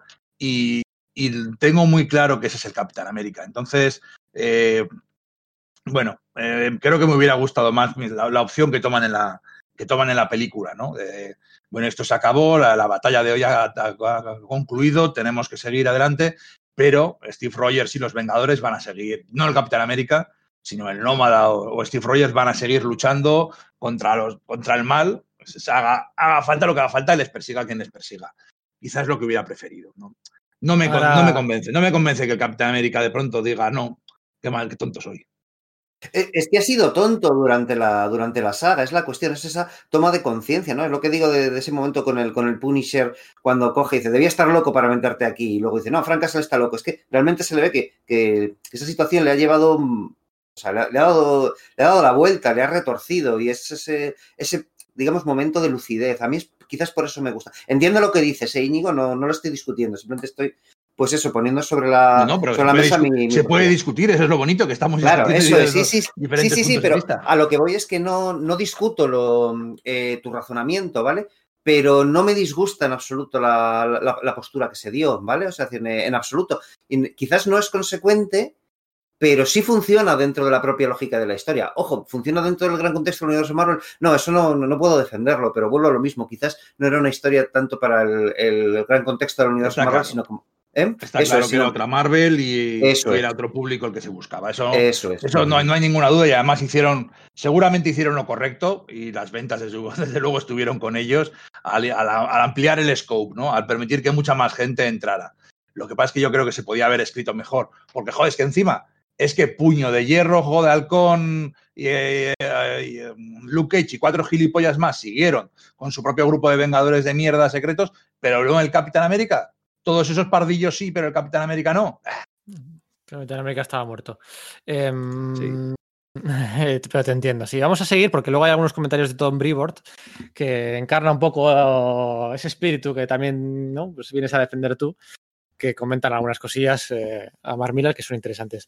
El siguiente número, que sería el número 7 del, de esta maxi serie, el siguiente número abre con el nuevo statu quo. Tony y sus chicos son los únicos de la ciudad. Todo el mundo es legal y algunos de los chicos del CAPI incluso también se han unido a su causa. Todo el mundo tiene una licencia y Tony está usando su, brillante, su brillantemente para solucionar la situación superhumana de una forma que nunca antes hemos visto. Esta es una oportunidad maravillosa para nosotros para crear nuevos héroes y equipos, para definir todos los clásicos. Tony especialmente hace una actualización del universo Marvel. Él crea un nuevo equipo llamado Los Campeones para Los Ángeles. Estos chicos tendrán su propio cómic. También crea algunos para el sur, para el medio oeste y para Illinois. Dice algunos estados, no especifica 50 estados. Eso, eso os fijáis, eso vino luego y con un gran acierto, sobre todo porque lo hizo Dan Slott. Pero, pero originalmente no era uno por cada estado. ¿no? Los problemas superheroicos desembocan por todas partes, extiende sus fuerzas desde Nueva York, aumentando normalmente el presupuesto, que desarrolló en su etapa de prueba durante los Vengadores de Stan y Jack. No la, no entiendo. También tenemos algunas grandes um, enfrentamientos como Iron Man, el hombre gigante y demás, capturando y derribando al motorista fantasma. No sé por qué aquí el motorista fantasma, pero bueno, esto debía ser descarado. Tienen que estar todos los trucos del libro. Debería ser un orgasmo para los fans y deberíamos amar cada minuto. El nuevo Capitán Marvel. Que era Novar. No, aquí no había un Capitán Marvel por aquel entonces. No habían resultado ya el que luego resultó ser un Skrull. Ah, ya era ahí, ya era ahí, ¿no? Porque estaba al cargo de la prisión 42, ¿no? Sí, era el alcaide de la prisión de la zona negativa, ¿no? No, Eso es, es eso es. Aquí ya había... no posterior. Mm. Eso es, el Capitán Marvel, la primera mención aparece en este, en este punto, pero vamos, que estaba ya por allí, ¿no? Tiene una entrada gloriosa en este revitalizado universo Marvel. Cortamos desde aquí a toda la supergente que está viviendo vidas normales en la, clandestinidad, en la clandestinidad. El Capitán América, para nuestra sorpresa, está disfrutando de la vida normal más de lo que cabría esperar. Y aquí hay un comentario de Tom Brewer que dice, no creo que compre esto. No creo que el Capitán. América fuera a rendirse o retirarse. Especialmente si esa va a ser la recompensa al final de la serie. O sea, en aquel momento Brubaker no había puesto sobre la mesa que quería matar al Capitán América para darle paso a, a Bucky. No, eso, ser- eso Claro. sería después, claro, eso fue Pero- después de que abrieron el final. Mm. Sí, sí, sí, sí. No, eso fue un buen, un buen movimiento, ¿eh? aprovechar el final de Civil War para mover la serie al Capitán América en ese sentido. Sí. Y salir en todas las teles del. Bueno, el Claro. Claro, es que es eso, entre, entre el desenmascaramiento de Spider-Man y esto fue como, ¿qué está pasando en el universo Marvel? Es que en Eso aquella es. época, cada, cada seis meses había un- una noticia Marvel, eh, eso que la muerte de Johnny Storm. no, Eso es. Un poquito después, iba- iban, iban encadenando eh, Sí. Quesada que, que salieran esas, esas noticias en, en prensa. ¿eh? Le daba igual el Pero bueno, spoiler. Pero bueno, que ya había un debate aquí interno en Marvel también, ¿no? El propio Tom Mm. Brevoort dice, no compro eso, no me lo compro, no compro retirarse o rendirse, no lo compro el Capitán América. Así que bueno. Seguimos. Tenemos todas las cosas de las que hablamos. Steve tiene la primera oportunidad de vivir desde que se tomó el suelo super soldado y aquí lo tenemos como trabajador de clase media. Hace lo suyo y redescubre quién es realmente. Si recordáis, en uno, de los finales de, de- No recuerdo si el primer volumen o el segundo volumen de los Ultimates, o los Ultimates con Pacheco, no me acuerdo. Mark Millar ya le había dado un final feliz a Steve Rogers en, uh, en los años 40 al estilo del de Vengadores Endgame. O sea, Mark Millar ya, ya ha buscado darle finales felices a Steve Rogers, ¿no? Y aquí, bueno, pues es, su forma de darle un final feliz, ¿no? Eh, que vida su vida tranquilamente. Um, ben Grimm se ha mudado a París con Alicia. Allí le está yendo muy bien en el circuito asiático con sus subculturas. Um, pero lo gordo, la cosa dramática es que el arma, el Doctor Muerte, se está usando como una especie de silla eléctrica para, eléctrica para superhéroes. El arma está siendo empleada en Speedball, el héroe que empezó todo. Le vemos despojado de sus poderes en directo en la televisión y de vuelta en la sociedad. Debería ser un momento asombroso y uno de los héroes lo, mira con cierto miedo. Y luego llega, ¿no? Aquí el gran final. Los tres o cuatro últimos números llega con el retorno de Thor. Ah, amigo. Claro, que había muerto en, en los times de Avengers Disassembled, en el Ragnarok este que escribió Michael Omen. Oeming, ¿no? Mm, sí. Oemin, efectivamente. Y, y no había vuelto a aparecer hasta entonces. Estamos hablando de dos años y medio, tres años en tiempo, en tiempo, en tiempo nuestro, ¿no? Como dije, cada truco del libro tiene que estar aquí y la apariencia misteriosa del nuevo Thor debería acelerar el pulso de cualquiera. Especialmente porque solo obtenemos pistas sobre su increíble trasfondo. No puede creer lo que le ha pasado a los superhéroes y se pregunta qué habría pasado si él hubiera estado presente. Estáis pensando, ¿es el Thor de verdad? ¿Es el clon que hicieron luego? No puede creerse lo que le ha pasado a los superhéroes. Siempre fue el tercer punto de la relación Tony Cap y trajo un equilibrio al, al equipo entre lo futurista y lo tradicional. Aquí Mark Millar como queriendo demostrar que sabe entender a los personajes. Pero todo llega a un punto crítico cuando el cliffhanger de Planeta Hulk corta cuidadosamente nuestra serie.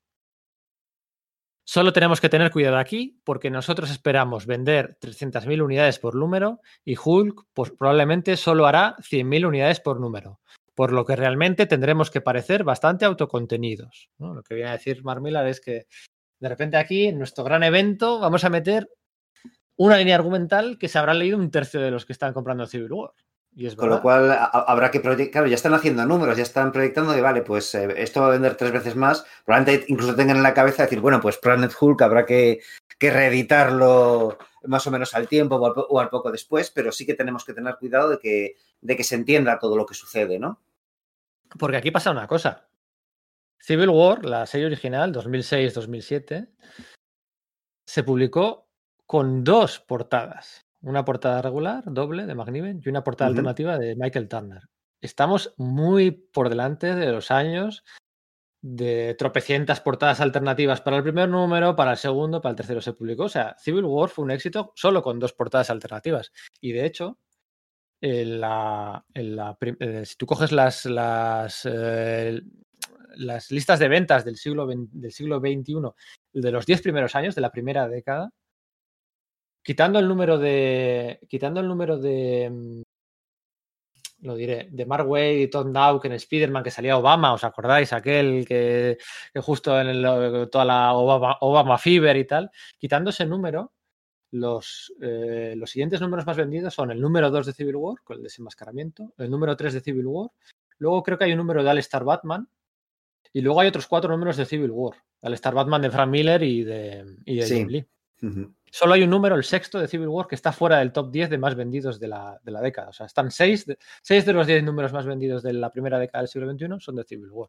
Y le supera, pues eso, el de, el de, el de Mark Waid y Todd Now con Obama haciendo team up con, con Spider-Man. Y solo vendiendo dos portadas alternativas. Entonces, no, bueno, alternativa una, dos portadas, una de ellas alternativa. Entonces aquí ya tenían el miedo ese de cómo, cómo enlazar esto, ¿no? Cómo enlazar esto. Seguimos. Eh, otra cosa que me gustaría sugerir es que hay que darle más vueltas a discutimos de los ataques alienígenas en la cumbre. Hemos visto muchos ataques alienígenas, aniquilación, muchas veces por parte de varios tipos de extraterrestres. Este desvío puede ser confuso y una, un bajón para esta serie de superhéroes.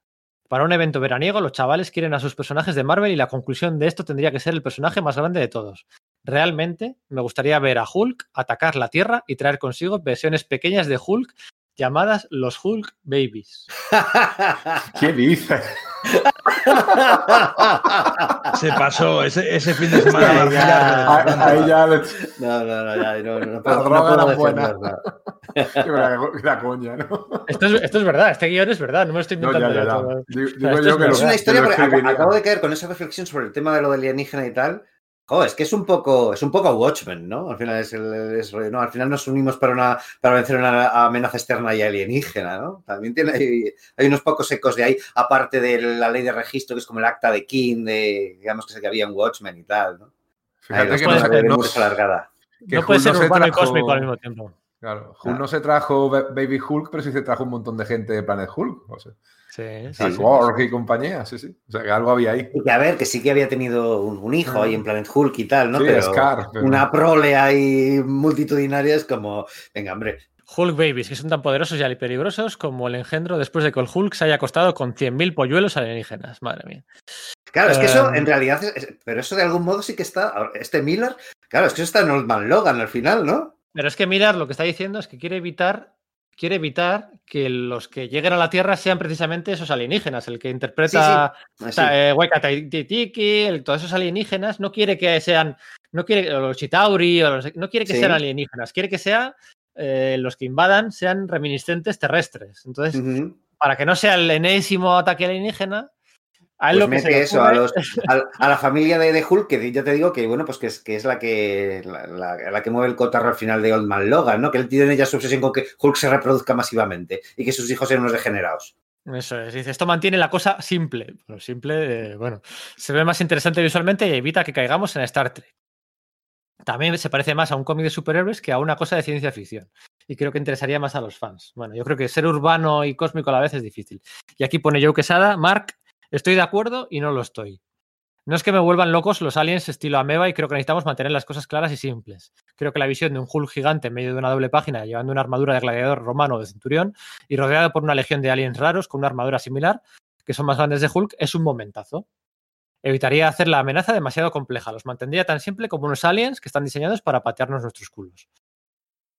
Y aquí hay una, ¿cómo se dice? Unos tachones, unos comentarios borrados. Pone algunos comentarios específicos sobre World War Hulk se han eliminado. Bueno, eh, es que es cierto, al final, aquí en, en- en el brainstorming de, de esta Writer Rooms, de esta habitación de escritores, en la que no estaba Greg Pak, Ahí va. escribieron el primer, el primer borrador de Greg Pak. O sea, Greg Pak, que luego escribió World War Hulk, la miseria de cinco números con John Romita Jr., no es el, el creador de la El idea. artífice, ¿no? El artífice. Y bueno, pues eso.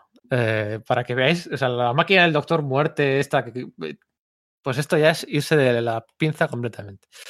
Continuamos. Eh, así que básicamente no veo ningún. eh, recuerda, lo que hace que esto mole es que Hulk está en primera línea del frente, liderando. En, en este incidente, es este incidente lo que une a los héroes. Es la unificación lo que hace que los fans se hagan pis encima. Es, es puro Marmila. Y por cierto, yo me guardaría el Capitán Marvel para la guerra Hulk. Podríamos usarlo de una o dos maneras. Lo más probable es que se filtre que Thor aparecería en la Civil War y, sorprendamos a la gente con esta última página con el Capitán Marvel haciendo una aparición a lo Cristo. Entonces, un número después aparece Thor. Podemos hacer que aparezca Thor primero y luego el Capitán Marvel. ¿Qué os parece? No, no habría molado, ¿no? Yo creo que. Es, No, no, no, no. es que es, No. es mejor lo que hicieron después. Además, esa sensación, la verdad es que hay que reconocer que la sensación de que la Marvel, es, de que esta Marvel todo podía pasar y que además iba por un poco por capítulos, ¿no? De el mundo ha cambiado. Ahora está la iniciativa, eh, Iron Man, director de SEAL, es un nuevo mundo. Juguemos con nuestras reglas, explorémoslo, porque realmente había, tenían un montón de gente muy buena escribiendo. Entonces había un montón de series que exploraban diversos, diversos aspectos de- del universo, la serie de la iniciativa y otras series diferentes por ahí, que se podían ir tocando cosas muy chulas. Teniendo gente buena y con un concepto muy atrayente, salían TVOs muy buenos. Y además lo siguieron haciendo durante varios años, ¿no? Porque quieras que no, el hype con la invasión secreta, aunque luego el cómic no fuera gran cosa, pero eh, lo que se generaba, el debate que se generaba, el interés, el que el continuará, el saber qué va a pasar, es un aliciente muy bueno para el cómic, para el, me- para el mes a mes, para, el, para la grapa de todos los meses, ¿no? Y el cómo cambia el mundo y entonces es el reinado oscuro. El reinado oscuro Eso me es. parece fantástico, me parece una idea buenísima que al final, Sí. además al acabar el reinado oscuro puedes naturalmente concluir toda esta saga de cinco años en la que ya, volver un poco al status quo más normal del universo Marvel, pero de una forma mucho más orgánica. No llegan unos aliens, nos pegamos todos juntos, nos unimos y ya somos amigos. Eh, creo que lo hicieron muy bien. Eh, obviamente comercialmente lo hicieron muy bien y por en medio los aficionados nos llevamos un montón de TVOs muy buenos o muy chulos por lo menos, que quizá, no sé si muy buenos, pero sí TVOs muy divertidos, nos lo hoy, hoy sé que eso que nos llevamos por en medio, ¿no? De hecho, War War Hulk, que al final fueron solo cinco números, es una miniserie muy disfrutable porque en aquel momento todos odiábamos a Tony Stark después de Civil War y ver a Hulk repartirle semejante somanta de palos y derrumbar la Torre Stark encima de la armadura Hulkbuster de Tony Stark es súper disfrutable. O sea, Tony Stark era súper odiado. Por aquel, es que, es que hostiar a, Tony Stark fue lo mejor que le podía pasar durante los siguientes meses. Eh, al principio, de, después de Civil War, llegó el, el Thor de, de JMS de Straczynski con Coipiel y lo primero que hace es decir, Tony, eres un puto mierdas e inflarle a hostias.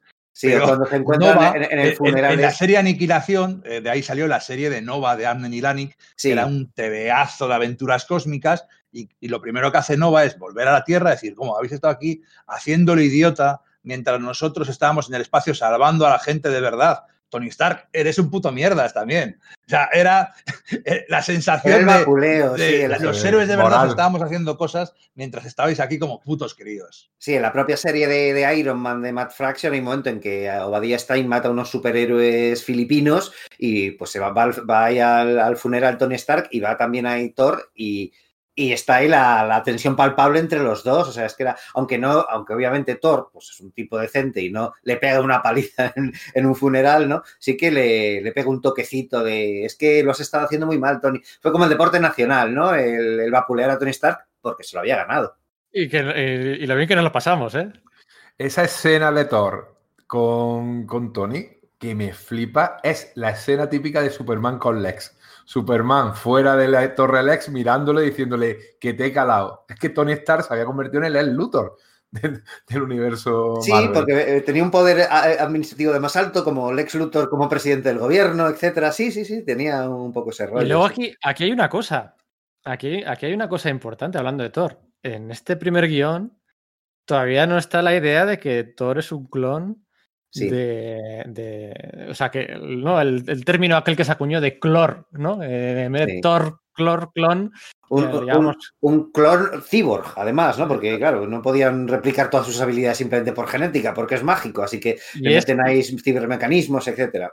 Y es una burrada al nivel de lo de los Hulk Babies y de la máquina de, o sea, es, o sea, es el punto más bajo de, la serie ese. Eso fue también eh, para los fans nos dolió, acordaros. O sea, esto, ¿qué está pasando? O sea, Tony Stark, ¿cómo Tony Stark, Red Richards, ¿cómo habéis podido hacer esto? Han Pym.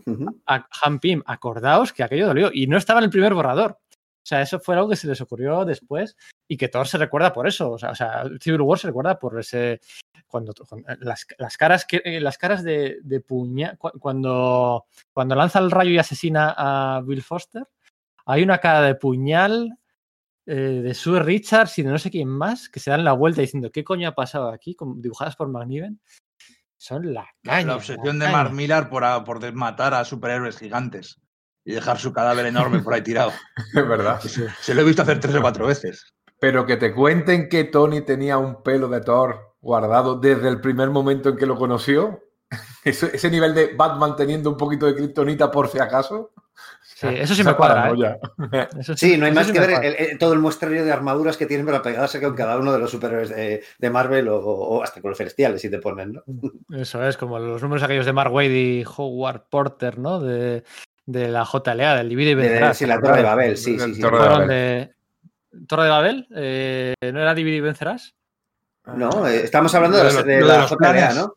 Torre de Babel. que coge Razal Ghul es la Torre de Babel. Sí, lo de. Eso fue de dos o tres años antes, ¿eh? después del cambio del siglo. Bueno, seguimos, ¿eh? está la cosa aquí calentita. Aquí entra Tom Brevoort a hacer de, hacer de sala de peligro, a hacer de, de mente en calma y dice, dejadme decir una cosa obvia, ¿no? Les pone. De World War Hulk no pertenece a esta historia. Y es solo nuestra vanidad lo que nos lleva a forzar el que esté aquí. Creo que Hulk debería jugar un papel en esta historia, pero ahora mismo estamos en el punto en el que se desintegra el caos de dos grandes crossovers veraniegos unidos. No va a ser accesible, ni siquiera tendrá ningún sentido, y no creo que debamos hacerlo. Dejemos que Planeta Hulk sea Planeta Hulk y dejemos que Civil War sea Civil War. No persigamos los dólares con esto. Es una apuesta tonta. Bueno, Bien, una vez más la voz de la razón, ¿no? Eh, eh, o la voz del Pepito Grillo editorial o el más lector antiguo, ¿no? Que, encarna el espíritu del lector antiguo. Pues... Sí, pero muchas veces eh, nos metemos con las injerencias editoriales, ¿no? de cómo los editores coartan la libertad creativa de los artistas, que es cierto, pero es que, claro, realmente de vez en cuando hace falta un tío que vea las cosas fríamente desde fuera y que pueda hablar contra el ego del autor. Decirle, no, te has equivocado. Esta idea que en tu cabeza es brillante, toda para ti, para que tú te lo hagas y tú te la comas, no es una buena idea a nivel global. Mira, y aquí estamos viendo de, dónde es útil, ¿no? Un tío, un editor, alguien que controle y que ponga un poco de orden.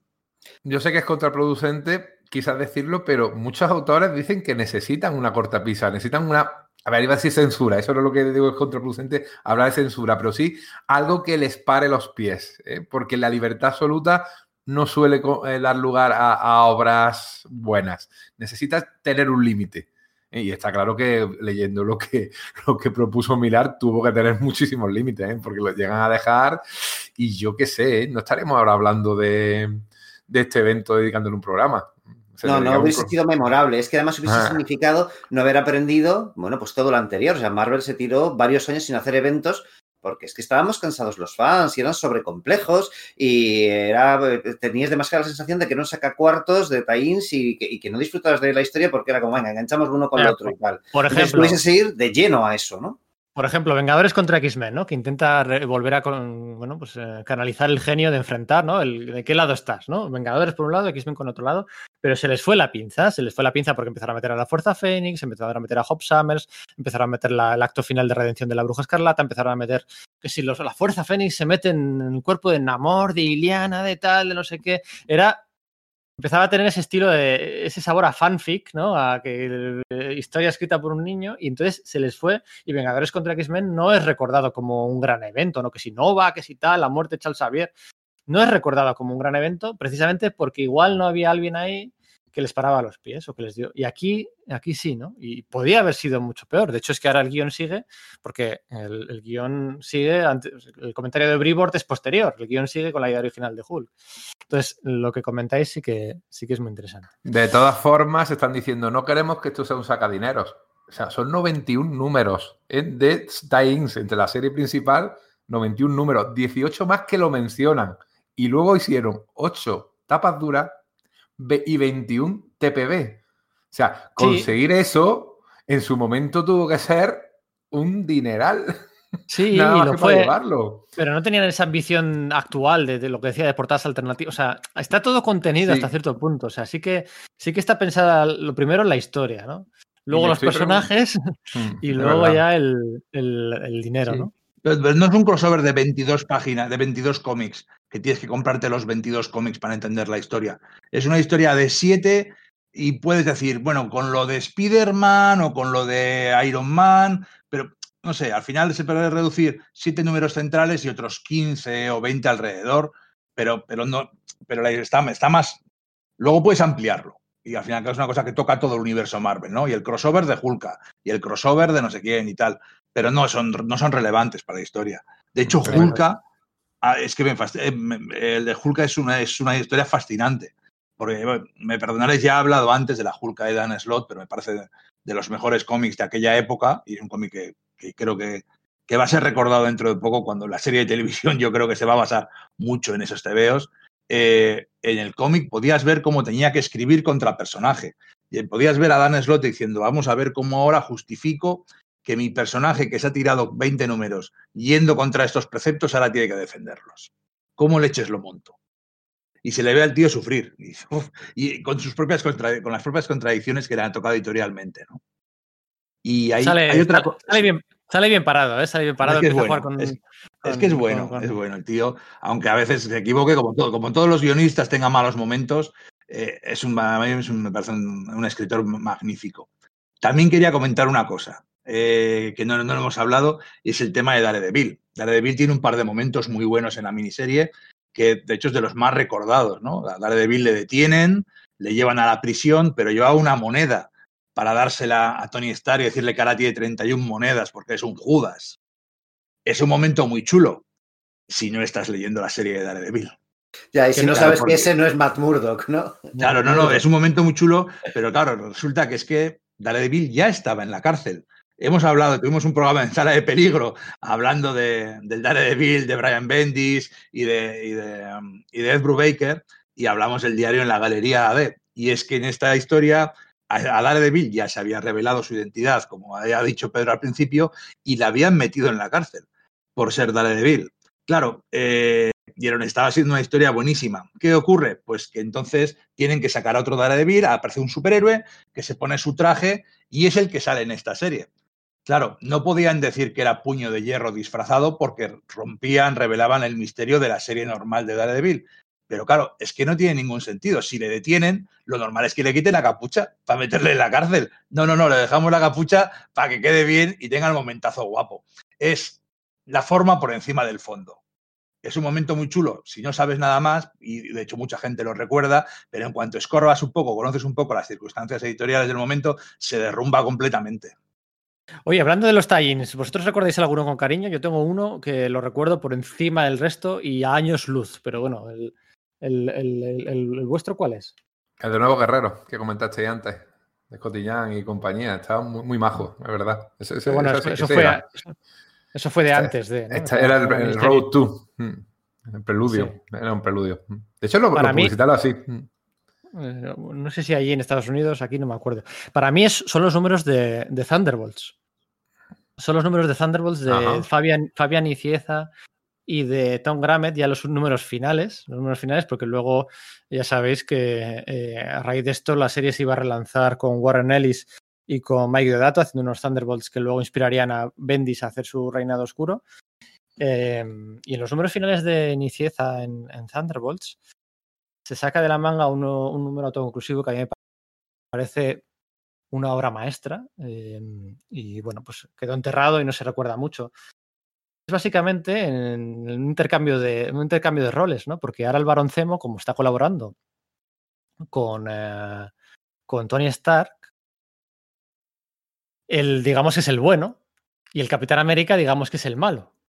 Entonces tienen un encuentro y el, el Barón Zemo, para demostrar su camino de el héroe, con todas las comillas del mundo, eh, y demostrar su superioridad moral al Capitán América y que ahora está por encima de todo, de que, bueno, pelillos a la mar el pasado, utiliza una de las gemas de piedra lunar que tenía por aquel entonces y le devuelve, como, como gesto de generosidad eh, moral, le devuelve a través de la gema de piedra lunar, en retro espacio temporal, le devuelve la caja de recuerdos que la había destrozado Ah, amigo. junto a Mr. Hyde en la saga del asalto de, los, de a la mansión de los Vengadores de Roger Stern, que ahí con el la foto de América su pa- madre, ¿no? Y tal, sí. Eh, Efectivamente, con Jarvis en la silla atado, maniatado, y el Capitán América medio destrozado, que le rompen todos los recuerdos que tenía en una caja de estas, una caja de estas militares, un- como una especie de baúl. Y el varón Zemo trae esa caja del pasado y se la regala al Capitán América como gesto de superioridad moral, moral. Y hay una, bueno, pues Nicieza, ¿no? Como Gusik y como esta gente que conoce muy bien la continuidad. Y es un número eh, que yo recuerdo a todo el mundo que se lo lea porque es puro Marvel y aprovecha súper bien Nicieza los tie-ins, ¿eh? porque al final muchos de sus héroes, Pájaro Lunar, el hombre radiactivo, eh, Match 4, Atlas, apare- apa- aparecen en la pelea, aparecen en la pelea con- en la que muere eh, Bill Foster, son, son miembros del equipo de Iron Man. Nicieza utiliza muy bien los crossovers. Y este número, cuando le devuelve esa caja, pues fíjate que estamos hablando del el asalto de la mansión, que es de finales de los 80, Sí, Una es que igual es del así. 87 o algo así, no recuerdo bien. Sí, bueno, un par, un par de años después de Secret Wars, pues sí, 88, 89. Y se lo saca de la manga ahí en 2007 y ¡buah! Son números que si eres un lector Marvel toda la vida, ese número te va a encantar, es para vosotros. ¿Y, tú, Sergio? ¿Qué, qué tie-in recuerdas? Pues fíjate, la verdad es que no me he estado releyendo los times para me cara a la, a la grabación y tal, pero sí que recuerdo, y probablemente no sea de los mejores, pero sí que me gustó mucho el, el pues uno de los times que con, con Nuevos Vengadores, ¿no? Que, bueno, pues está dibujado por Howard Chaykin, ¿no? Y entonces, bueno, pues todo el tema de cómo el, Capitán América pasa a la clandestinidad y se va a un piso franco de, Nick Furia y se encuentra allí, bueno, pues, pues con, con, el halcón, ¿no? Y entonces él como que le mira y le dice, pero ¿estás conmigo? ¿Estás contra mí? Y el halcón dice, es que algo así como que es que no me lo tienes que, ni que preguntar desde hace años, claro que estoy contigo, ¿no? Y cómo van organizando un poco ese rollo clandestino. No te sabría decir porque eh, la verdad te digo que, no me lo he reído y lo, he olvidado eso, pero sí a, bote pronto recuerdo ese momento que me gustó mucho. Yo voy a volver a sacar el, especial Crímenes de Guerra de Christos Gage, escrito por Christos Gage, porque es el mejor cómic de toda la Civil War. Está escrito, ¿os acordáis de él? ¿Lo recordáis? Es el Capitán América y Iron Man quedan en la, en la derruida mansión de los Vengadores para hablar, para hacer un último intento eh, de solucionar las cosas. Y, fíjate, me recuerda eh, eh, curiosamente a la película, porque los dos personajes están muy bien escritos y tienen en cuenta sus historias y tienen en cuenta los argumentos y el debate político y el debate legal pero sobre todo también sus antecedentes y sus personalidades y todo el bagaje emocional y la historia que han tenido entre ellos, ¿no? Recuerdan, pues, cuando Iron Man perdió la armadura y entonces el Capi le entrena, recuerda eso, bueno, toda esa parte del, del demonio en la botella, de las Armor Wars, recuerdan que que el padre del de Steve Rogers es un, es un, era, un alcohólico y, que el Capi no, no, se fía de los alcohólicos, porque les ha visto, sabe que son mentirosos. Recuerda un montón de cosas, utiliza los personajes y ahí por primera vez me puedo creer a los dos, me puedo creer a Tony, me puedo creer a Steve y me puedo creer sus posturas, porque además ellos también reflejan sus dudas. Es un cómic que está muy, muy bien escrito, no hay peleas. de hecho, al final sí que pelean un poco, pero Tony se quita la armadura, Steve se quita el, escudo y básicamente se desahogan, no intentan vencerse el uno al otro, sino simplemente soltar lo que llevan dentro. Es un cómic espectacular, buenísimo. Christos Gate es un guionista que me parece buenísimo, que ha hecho un montón de TVOs muy buenos, que luego hay que reivindicarle más, ¿verdad? Sí, que luego ha hecho mucha televisión y ha, pues, que colaboró en, la parte del equipo de la serie de Daredevil y de un montón de, de televisión más y de videojuegos, el juego de Spider-Man de PlayStation 4. Eh, un montón de cómics buenísimos de Buffy vampiros y algunos en... Pero bueno, es un, es un tío que le tenemos un poco olvidado y que es, un, es un, un artesano de la continuidad que encima es que escribe con sentido común. Primero son los personajes y a partir de ellos funciona la historia y para mí es algo fundamental. Es que además el tío viene de la, viene de la televisión, ¿no? Como vino pues en su día Javier Grillo Marsuach, los dos venían de eh, Unidades Víctimas Especiales de, Ley y Orden, que es una serie televisiva que se basa mucho eso, en, en los personajes, los que les pasan, las consecuencias, cosas muy apegadas a la realidad y sin embargo, bueno, pues eh, al contrario que Grillo Masuach, él sí se queda en el, en el cómic y, efectivamente da resultados muy solventes cuando escribe. Pues tiene momentos en los que no, ¿no? Y supongo que, bueno, que, estará también estará su carrera en medios audiovisuales y no puede dedicarse todo lo que, lo que querría al cómic. Pero sí, sí, estoy muy de acuerdo con lo que dices, Íñigo. Bueno, vamos a continuar, vamos a continuar. Eh, ya hemos hablado un poquito de los tie luego hablemos un poco de las secuelas, de la iniciativa, del reseteo de Matt, de Fraction a, a Tony Stark y demás, vamos a continuar con los bebés Hulk. Eh, de todos modos, como comentamos, los nuevos héroes como los campeones o los nuevos Vengadores, Capitán Marvel, etcétera, se enfrentan a Hulk y los bebés Hulk, esto ya me saca, ya estoy fue como muy fuera, pero bueno, y se patean muchos traseros. Desgraciadamente es el culo de los chicos buenos en el clásico estilo de Marvel y aprendemos que necesitan luchar juntos para ganar a los malos, ¿no? Un momento escalofriante, a Vengadores reunidos, en el Capitán América reaparece y reúne a todos los héroes clandestinos, está escrito de manual. Eh, reúne a todos los héroes clandestinos para que se unan a los nuevos chicos y tenemos la más grande y espectacular batalla jamás hecha. Ya que la amenaza está contenida en el último par de números. Pero no termina aquí. No termina ahí, o sea... Espera, espera. El, senador detrás del registro superheroico le pone las manos encima a la tecnología de muerte y se prepara para eliminar todos los superhéroes del mundo. ¡Qué cutre! El senador, que no se ha mencionado en el guion hasta ahora ni un Pero bueno, o sea, eso es que, es que además es como que enranciar una idea brillante que era la de la de Roy Thomas en la guerra Kree Skrull, no me jodas, o sea. O, odio ama, el hombre mata, también estaba algo así. Sí, o, Striker. o los Red, Red School con, con, Jeff Jones, sí, sí, sí. y aquí le pone, le, pone, le pone Bribor, tío. Un senador se siente como un pez demasiado pequeño para este papel. ¿Podemos hacerle más importante y resonante de algún modo? ¿Hay alguna, algún senador existente que podemos utilizar para que esto tenga algo de sentido? Ted Cruz estaba. O sea, yo, entendería que aquí hay un argumento de, los, de, los, Thunderbolts de Nicieza, ¿os acordáis? Con Azote y con, y con Henry Petrigairich y con Valerie Cooper. Eh, en, el, bueno, el número 50, ¿no? Que era un poquito el plan de, el plan de Henry Peter Gyrich, controlar a los superhéroes con azote, con la tecnología aquella, los Thunderbolts de Nicieza, Bagley y Zircher.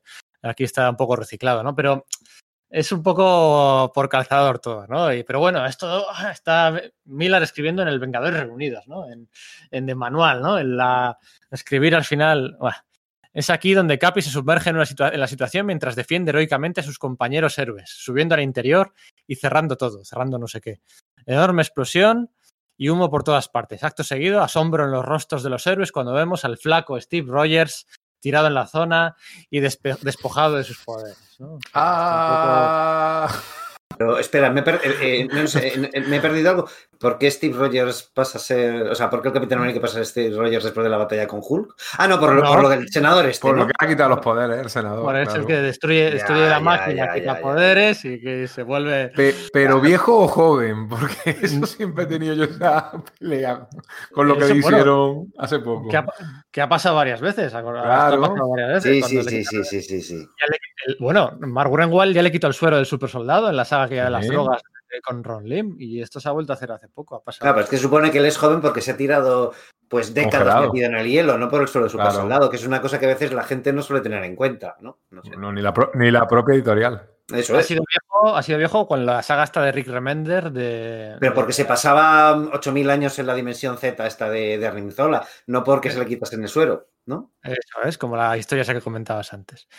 Eh, entonces, pues bueno, al final es todo. Una pelea contra los bebés Hulk, de repente hay un senador que controla una máquina que quita los poderes y Steve Rogers se sacrifica. Eh, bueno, así acababa. War. alambicado, ¿eh? Súper alambicado, no sé. Sí, sí, 12 números, pero muy alam- alambicados. Sería demasiado burdo poner fin a la guerra civil con la situación resuelta por una amenaza externa. Y ahí es donde la historia del niño secuestrado vuelve a entrar en acción. Tony les dice que esto no cambia nada, que los superhéroes todavía necesitan licencia, pero que este niño aparece y explica cómo su padre murió gracias al acta y cómo ha perdido mucho más de lo que Tony ha perdido jamás. Esto contrarresta al chico muerto y, y tiene a Tony y a todo el mundo en un charco de lágrimas. Y todo el asunto se resuelve. Y pone Tom Brevoort. ¿Y cómo, los- cómo se resuelve? ¿Cómo, ¿Dónde terminan todas las piezas? Y si este conflicto llega a ser tan personal como realmente lo necesita, por el camino parece que esto es una trampa para poner las, justas, las cosas justo donde empezaron. Pues sí, sí, sí. Sí. Es- Y luego ya bien niño- que acabara una pelea entre el niño secuestrado y la madre de, lo- de los muertos. Eso es. Y el Que gane es el pues, martillo de Thor y otro, pues la armadura del Doctor Muerte o algo así. Es que es origen de puto niño. El niño en el futuro domina el mundo o algo así. No sé. No sé, ¿eh? o sea, de verdad que A creo navaja, que la, pelea la- a la navaja. labor de peluquería que se, le, que se le hizo a este borrador de 12 números No, no. fue buena, ¿eh? O sea, porque Sí. Aparece la Liga de la Justicia, eso es. por el tío Ben, eh, con un estadístico. Es que madre mía. Esto es real todo, ¿eh? Corte a, lo- corte a los epílogos. Básicamente configuramos el nuevo universo Marvel, Bucky asume el, nuevo- el cargo del nuevo Capitán América. O sea, que eso sí estaba ahí. Bueno, aquí pone Tom Brevoort. No estoy convencido de que Bucky sea todavía la persona adecuada para este cargo. O sea, eso que se, veían, se venía Mm. hablando, a, a, a, a Brevoort se la colaron metiendo a Lobezno y a Spiderman en los Vengadores, pero aún así se resistía con lo de Bucky. O sea, no estoy convencido de que Bucky sea todavía la persona adecuada.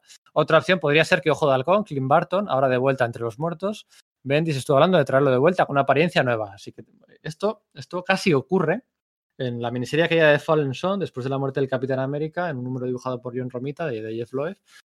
Hay un conato de intento de que sea Ojo de Halcón, Sí. Clint Barton, el que se convierte en el Capitán América, un número muy chulo. Luego, luego, si nos importa, me salgo un poco off topic y os cuento una anécdota personal sobre la Civil War, la vez que yo conté la Civil War.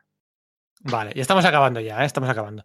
Un nuevo status quo para el cual Tony necesita nuevos equipos alrededor de América, sumado a la aparición de un nuevo Thor. Todos los personajes centrales consiguen una buena renovación, saliendo de sus propios cómics a otros nuevos. Todo esto antes de que cerremos con Nick Furia. eh, eh, todo esto antes de que cerremos con Nick Furia hablando con Steve Rogers en las páginas finales. Toda la charla es sobre las identidades secretas y vidas dobles llegando a su fin. Se ata todo pulcramente cuando admite que, a pesar de todo, está un poco emocionado de recuperar su vida y se dirige a descubrir América y redescubrirse a sí mismo. Nick Furia sonríe, Steve espera que no esté siendo egoísta y Nick le dice que de ninguna de las maneras. Un servicio infernal has tenido, soldado, le dice a Steve. Todo muy ultimate. Eh, y Steve sonríe, ellos hacen el saludo militar y un Steve Rogers delgado como un rastrillo camina hacia una puesta de sol como debieran hacerlo los mejores héroes. Bueno, Vale, es un momento emotivamente bien, pero es que todo lo que ha llevado a eso es tremendo. Es que es tremendo. Le ponen la estatua de Iwo Jima detrás y ya. Claro, no sé. Unas notas finales. Bueno, el resultado: el soldado de invierno como Capi durante un año antes de que Steve reciba la llamada y se revitalice para la película. o sea. lo tenía clarísimo, ¿eh? Que, esto dura lo que dura, ¿eh? ¿Cómo nos engañan? ¿Cómo nos engañan? Thor, Iron Man, Hulk, todos reciben un gran golpe en el brazo y creamos un, un, un, importante momento en la historia de Marvel en la que durante 12 números gloriosos los héroes hacen lo que están y Jack les hicieron hacer mejor. Darse para el pelo el uno al otro. Fin. Joe Quesada, una nota. Mark, esto es muy bueno. Deberíamos sentarnos y hablar con nuestros editores sobre qué personajes podríamos usar. Araña, los Runaways, Capitán Marvel, por nombrar unos Me encanta usar esto como una plataforma para lanzar equipos como los campeones, pero para que tenga sentido debemos decidir qué hace que estos equipos sean diferentes de los demás en geografía y en nombre. Todavía no habían llegado a la, a la, a la idea de los 50. La iniciativa, ¿no? Uh -huh. Eso es, y ahí el momento en el que les hizo clic, pues bueno, bien, si lo haces, pues hazlo a lo grande, ¿no? Esto funciona bien. Y luego uh, una nota final de Tom Brevoort. El mayor problema, tal y como yo lo veo, y con esto acabo, ¿eh? es que esta historia debe secuestrar casi todos los títulos, títulos que tenemos eh, publicando durante mientras eh, publicando mientras dure, perdona. Y no va a ser posible, ni debería serlo, dado la gran cantidad de cómics de los que estamos hablando. Además, como dijo Jeff Loeb en la reunión, Realmente no podemos hacer una Civil War sin bajas genuinas. Si os fijáis, hasta ahora no ha habido ni una sola baja en el borrador inicial de Mark Millar. Muere un amigo de Speedball, pero no se especifica si es superhumano o no. Cierto. Pero no muere nadie más. No podemos hacer una Civil War sin bajas genuinas. Así mejor será que empecemos a pensar seriamente en esto, en quién deberíamos matar o mutilar en esta cosa. Si Speedball, si Speedball es lo mejor que tenemos, es hora de darle mayor empaque. Hasta luego, Tom Brevoort. De hecho, en los extras del tomo deluxe de Civil War, Mar Millar comenta que no quería matar a ningún gran nombre para no distraer la atención. O sea, que, que habría sido. Um...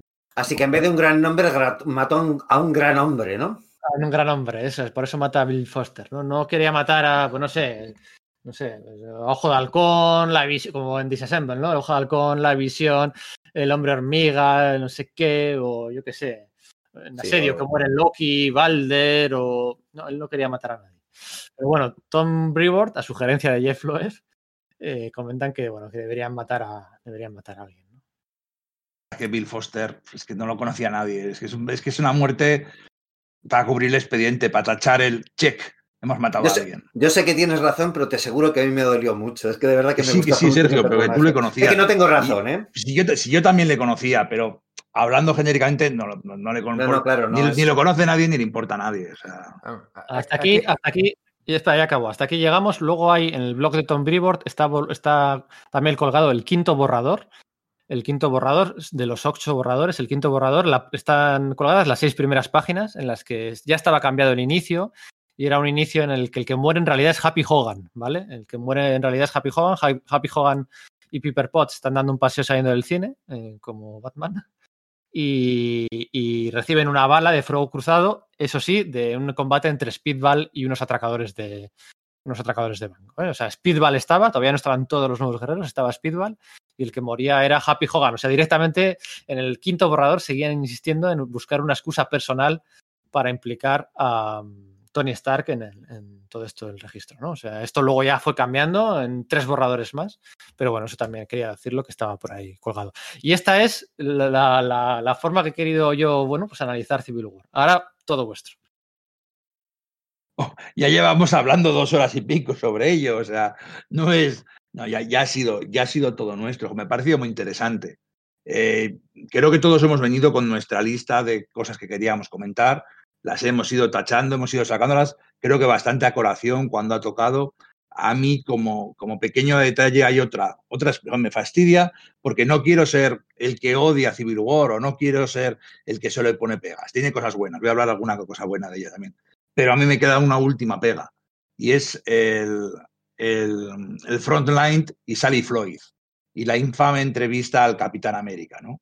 Eh, to, el, el, toda la sensación, es que el problema es que me, da, que me da toda la serie es que, como ya he dicho antes, está tan claro que el Capi tiene la razón y los otros no, que el Capi no explica sus razones en ningún motivo durante la serie. Y todos los personajes están todo el rato hablando entre ellos, explicando por qué es lo justo, por qué es lo correcto, por qué es legítimo, por qué es razonable llegar a acuerdos intermedios para que luego no sea tan tal tan grave. Y entonces en, aquí Sally Floyd, la periodista que entrevista al Capitán América, es la entrevista más falsa y además tramposa, porque le hace una entrevista que le arrasa al Capitán América. ¿Quién le gana discutiendo al Capitán América?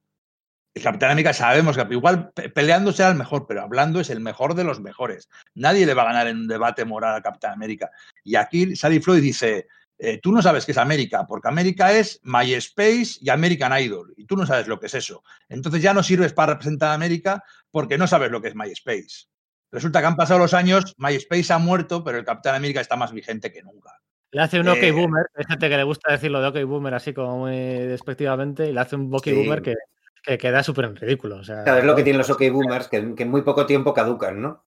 Pues es el, es el, problema, ¿no? Que en este es una entrevista que es que, está, es una trampa. O sea, está hecha el guionista, hace trampas para que es como cuando lucha Spiderman contra el Señor del Fuego el guionista hace trampas para que gane Spider-Man. Pues aquí hay una entrevista del Capitán América y Sally Floyd y el guionista hace trampas para que gane Sally Floyd con unos argumentos de mierda.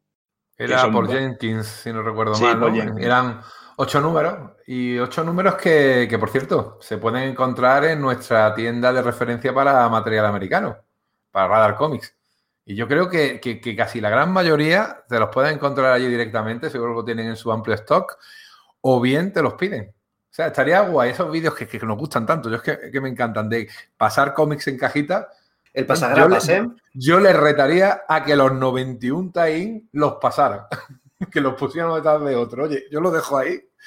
Y bueno, tenés, eh, los tres paperbacks de Civil War, que es un, sigue siendo un superventas tanto en Estados Unidos como en España. Recuerdo la entrevista que hizo Pedro a, a José Luis Córdoba que decía casi dejaba entender que Panini sobrevivía a los malos tiempos gracias, cuando los había, gracias a ese, a ese recopilatorio. Te puedes encontrar eso, cualquier tipo de merchandising relativo eh, en Radar Comics, que, está ahí en Malasaña, en todo el centro de, Madrid, y que la gente que, vive allí puede pasarse, y si no, pues la maravillosa página. merchandising no, no te líes. ¿No tiene merchandising? no, se dedican solo exclusivamente... Ah, yo que tenían sus cositas. A las grapitas de importación. Es un grapa de importación. No tiene ni un solo cómic en castellano. Ah, Todo amigo. es de importación. como no has visitado la tienda, no, no lo has visto. Es, un, local pequeño y dedicado exclusivamente al cómic norteamericano. Es, una auténtica no, maravilla. No, nos dejan entrar ni salir de los sitios. claro, es así. De que me llevéis a verla, eso sí, tiene una página web que es una maravilla que de vez en cuando echamos mano a. Yo sufrí. Sufrí para decir, o sea, los retrasos entre el número 5 y 6 y 6 y 7 de Civil War fueron una bestialidad y yo, claro, pues eh, tenía una ansia por recibirlos, por recibirlos y que no aguantaba ni un solo día. Y bueno, pues eso en con Radar Comics, si pasara hoy en día, pues nada, te llegan, te llegan en un par de días. Así que nada, de verdad, todo el material de importación eh, de Estados Unidos, todas estas cosillas que sigue sacando Mark Millar, eh, puedes comprarlas en, Radar Comics. Em, ¿Qué iba a decir? iba a decir algo? Ah, sí, de la del enfrentamiento este entre Tony Stark y el Capitán América, un mes después de acabar Civil War, desapareció el Capitán América, murió. Se fue de parranda espacio-temporal, cortesía del cráneo rojo. Y como un año después, después de Invasión Secreta, ese Tony Stark también desapareció.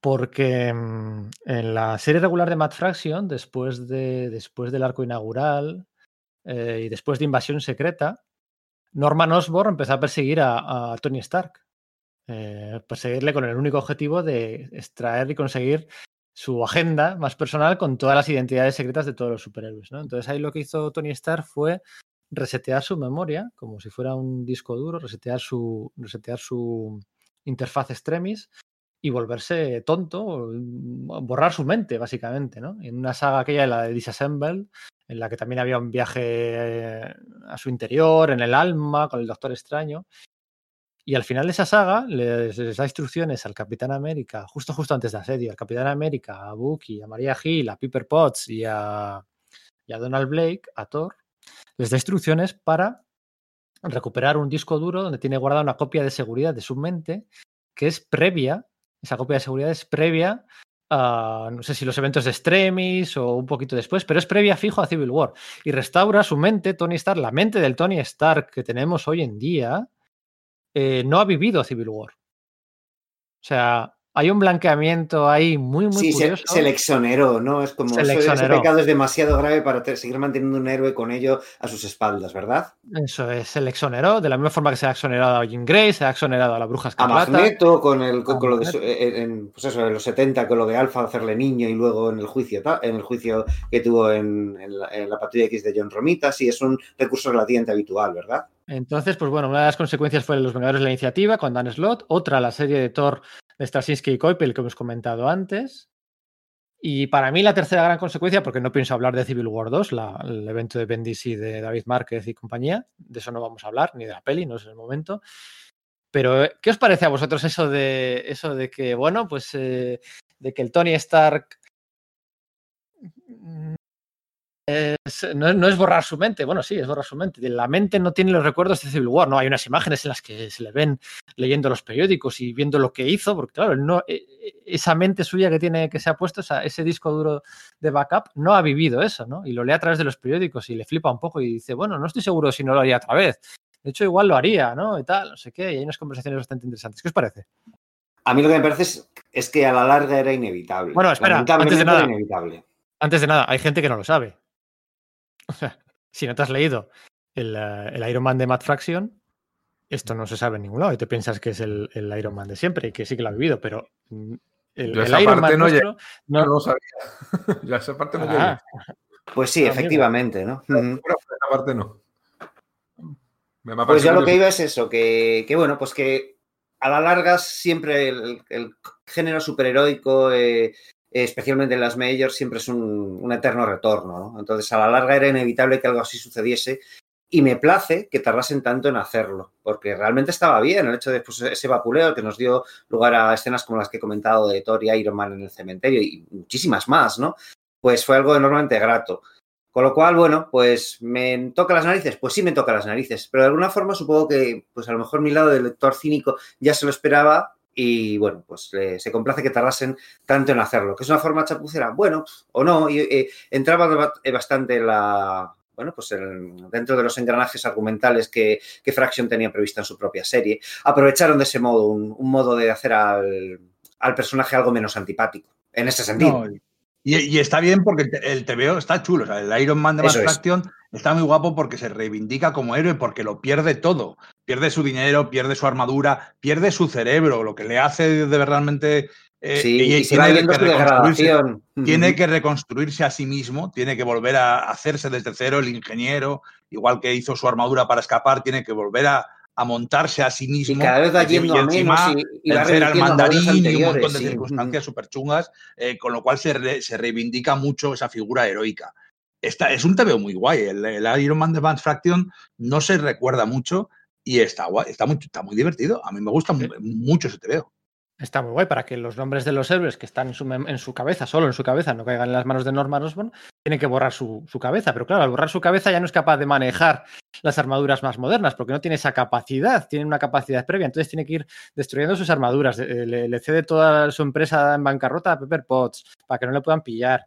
Eh, y, ahí, y ahí entra en en un coma, en un coma en el que para salir del coma y restaurarle la memoria anterior, ponen unos cables en su reactor A, el del pecho, unos cables hacia el escudo del Capitán América y Thor convoca un trueno del cielo que cae sobre el escudo y es, mm, es una flipada de doble página, es guapísimo. Y ese, impulso canalizado a través del, escudo del Capitán América es el que, el que le, le reactiva el cuerpo y le saca del coma a Tony Stark, es muy guapo. Pero claro, hay un, bueno, un dilema de blanqueamiento excesivo o no a la figura de Tony Stark. Estoy de acuerdo con Íñigo que los cómics de Matt Fraction y Salvador La Roca eh, en Iron Man están, están muy guay. Y luego, pues. Ganó el Eisner, ¿no? Ganó el Sí. Eisner con, con el- Sí, sí, sí, con creo que esta, con esta etapa. Sí, y luego pues eh, la, la- en, en ese número, en ese número final, el número 25 de Invencible Iron Man, que se le publicaba justo el mes anterior de Asedio, eh, estamos hablando del 2009, 2010, después de todo el reinado oscuro de Norman Osborn, se reunían por primera vez Thor, el Capitán América y Iron Man, algo que no ocurría, que no ocurría, para que digáis que, bueno, todo vuelve a ser siempre lo mismo. Bueno, el Thor el Capitán América y Iron Man no estaban juntos desde el crossover standoff. No sé si os acordaréis entre los títulos de Iron Man, Thor Sí, y con los Mike. Grell, con Alan Davis, con Calma Jones, tensa se etcétera, llamaba, ¿no? con, con Mike Grell, calma tensa, que ahí Thor, después de una pelea con, con Iron Man y el Capitán América, Thor renunciaba a ser Vengador. En ese crossover de tres números La del etapa de Dan cambio, Jargens, ¿no? del, de- del cambio de siglo, del cambio de no, no era un crossover con el Capitán América, ¿eh? era solo Thor, Iron Man y Vengadores. Eran tres números. No, el Capi de Dan Jargens no, no, no, cruz- no cruzaba. Sí, participaba el personaje, pero no, no, no- no cruzaba la serie. Eso es. Son, estuvieron nueve años, diez años, sin coincidir en un cómic Marvel, el Capitán América, Thor y Iron Man. Diez años, que se dice pronto. Y se reunieron por fin para el asedio, la, la miniserie de cuatro números, bastante compacta, pim pam pum pum, pim pam pum, de, de poner punto y final a todo este macro, macro, arco argumental de la caída de Norman Osborn, la caída literal de Asgard, y bueno, pues un poco lo que contaba el guion este de Mark Millar, ¿no? Una amenaza externa que une, une a los héroes y tienen que poner de lado sus diferencias. Y al final de Asedio, eh, eh, después de Norman Osborn, después de Tony Stark, después de Maria Hill, es el, Capitán América el que nombra nuevo director de, de SEAL sin ser SEAL, ¿no? Y es él el que eh, la primera condición que le pone al presidente de Estados Unidos, que ya era Obama, la primera condición que le pone es eh, derogar la ley del acta del registro superhumano. Entonces ahí se pone punto y final a estas tramas. ¿Cómo recordáis vosotros asedio con esa decapitación? Bueno, decapitación no, desmembración, des- desintestinación de, de Ares a manos de Sentry. eh, Norman Osborn que va con la armadura de, Iron Patriot pero lleva la cara pintada de duende verde por dentro. ¿Cómo A mí es de mis cómics favoritos de Bendis. Eh, sí. es de, de los. yo Con todo lo que me meto con Bendis, eh, la, la concreción de la historia, esos cuatro números para terminar los cuatro años de, de arco argumental, eh, bueno, pues igual en algún momento se queda corto, ¿no? Hubiéramos querido ver más pelea de Bullseye contra Jodalcón, otros subargumentos que llevaban las series, pero, pero esa concreción le hace mucho bien. Va muy al grano, tiene las. Pues bueno, los poderosos Vengadores, los, los, los nuevos Vengadores cuentan par de historias paralelas, pero va muy ahí tal, y está muy espectacular y está muy chulo y Olivier Coipie se sale y a mí la ultraviolencia superheroica me divierte mucho y me gusta mucho, me, me parece que sube las, sube las apuestas, entonces a mí Asedio me mola mucho y me parece que, es un gran final para toda esa etapa. Además tiene una, un, cierre cir- circular, ¿no? Digamos de alguna forma, porque Asedio, que a mí también me gusta, es una de mis mejores sagas de Bendis, mm, tiene un final muy interesante porque Norman Osborn, básicamente, manipulado por Loki, aquí, acaba la... manipulado por Loki, Norman Osborn lo que quiere hacer es eh, ir a por Asgard, ¿no? Eh, Asgard que volaba o flotaba, ¿no? Sobre el, su- el suelo de Oklahoma por aquel entonces eh, para evitar caracteres diploma- conflictos diplomáticos. Norman Osborn, como director de seguridad, quiere ir a por, a por Asgard, ¿no? Cargárselos, a cargarse a los asgardianos que no pueden estar sobre el territorio norteamericano. El presidente le dice que no, que no se puede meter en eso. Entonces lo que hacen es manipular a Volstagg ah, con un enfrentamiento con los UFOs, los villanos estos de Hulk. Y entonces hay un gran combate similar al de los nuevos guerreros con Nitro. Y lo que en vez de explotar es un colegio infa- infantil, explotan, el combate tiene lugar en un, en un estadio de béisbol. Y aquello explota por los aires y de nuevo es la excusa, en este caso forzada por Norman Osborn y por Loki, forzada para poder invadir Asgard. ¿no? Tiene esa- ese paralelismo muy interesante con, con Civil War. El dibujo de Oliver Coipel es espectacular, o sea, espectacular. Y hay combates muy chulos, ¿no? Bueno, pues al final es la forma que tuvieron de reunir al Capitán América, los nuevos Vengadores, los poderosos Vengadores eh, y todo aquel que pasa por ahí. Un poquito decepcionante, yo creo que la, trama de Sentry, ¿no? Que yo que- creo que prometía algo más, prometía algo más, ¿no? Porque lo trató Bendis en Nuevos Vengadores, en Vengadores Oscuros. Para mí prometía algo más, pero bueno, al final, al final quedó ahí como un mal, mal, mal Lovecraftiano y nada más, ¿no? Pero había, había habido insinuaciones de que iba a ser algo, algo mejor, ¿no? algo más psicológico. Y hasta aquí hemos llegado. Yo sé que se me está olvidando alguna cosilla, pero oye, Bueno, no sé. Yo os cuento mi, os cuento mi anécdota personal, saliéndome totalmente off topic, eh, anécdota rolera. Como sabéis, yo soy jugador de rol y además de jugador de rol de, de juegos de superhéroes. Entonces, a un grupo de amigos que les gustan más o menos los tebeos, pero que no son de, de, leer TVOs. Hicimos un grupo, hicimos el, el Disassemble de los Vengadores, eh, mi versión de toda esta parte de, de, toda esta historia de Bendis, de los nuevos, Vengadores en la fuga de la balsa y la Civil War. Entonces, cogí esos, esos, bueno, al grupo de superhéroes que eran, el grupo de Vengadores, y conté más o menos la misma historia, con Del Rusk por detrás, aunque en este caso realmente era Loki, con eh, uno de los personajes era la antorcha humana, que fue el que murió a manos de Ragnarok, del Thor clon, en esa escena, y creo que mejoraba la historia, que fuera un personaje tan importante como la antorcha humana el que, el que moría. Y bueno, luego al final eh, Steve Rogers perdía sus poderes, curiosamente como en, como en esta historia, y el nuevo Capitán América era Ojo de Halcón. Curiosamente también como habíamos, como habíamos hablado, ¿no? Entonces, bueno, al final, en el final de la historia, Steve Rogers era el que levantaba el martillo de Thor y el que se convertía en nuevo Thor y tal, y era, el que derrotaba todo el asunto. Entonces, fue una historia que, fue muy divertida, que nos lo pasamos como enanos y que a día de hoy, pues no sé, ocho años después, seguimos, cuando nos juntamos para tomar algo, seguimos acordándonos de lo bien que lo pasamos aquella campaña de los Vengadores en la Civil War. Está guay, está guay. Al final da para muchos debates, ¿no? Se, comenta mucho Civil War. Al final, pues nos ha dejado huella, quieras que no. Claro, yo creo que eso es lo, principal, ¿no? Que, que, la. A mí, la, ya os digo, la, miniserie sí me gustó, a mí sí me gustó Civil War, pero sobre todo dio lugar a un terreno muy fértil para contar muchas historias, algunas de las cuales, pues igual fueran mejorables, pero sí que el escenario fue interesante y se dieron muy buenas historias a raíz de Civil War, ¿no? Y vol volvía o te daba por primera vez esa sensación de que cualquier cosa podía pasar, las cosas eran imprevisibles y creo que eso eh, es bastante meritorio, ¿no? Luego, bueno, pues las cosas pues editorialmente acaban siendo como, como son y lo que decía del retorno al status quo, pero hubo ahí, pues sí, es que es un montón de años en los que era, era emocionante leer TVOs Marvel, ¿no? Mucho.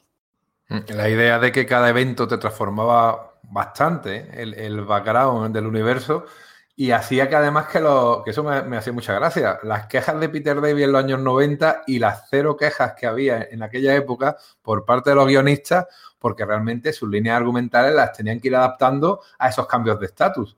Lo que pasaba después de Civil War, lo que pasaba después de eh, Invasión Secreta, lo que pasaba después de World War lo que pasaba de... iba cambiando y ellos tenían que ir adaptando su historia lo mejor que podían pero yo creo que eso incluso un acicate para, para, el editor. Y para el lector era un disfrute total. Un, es que hemos dicho, hemos dicho que, que, que, el siguiente gran evento no fue Invasión Secreta, que fue World War Hulk, pero es que realmente, realmente lo que fue el siguiente gran evento fue One More Day que, te, ¿Sí? que, crecía a partir de esto, ¿no? Las consecuencias reales, o sea, insistimos, las consecuencias reales, ¿no? Aunque luego lo cambiarían, ¿no? Pero el Black, el Back in Black, aquel de Spider-Man, con lo de su, el disparo de su tía May, eh, seguíamos hablando, seguíamos hablando de Marvel todo el rato, todo el rato. Uh -huh. One More Day de Spider-Man, como visto. La muerte del Capitán América en el 925, aquel de.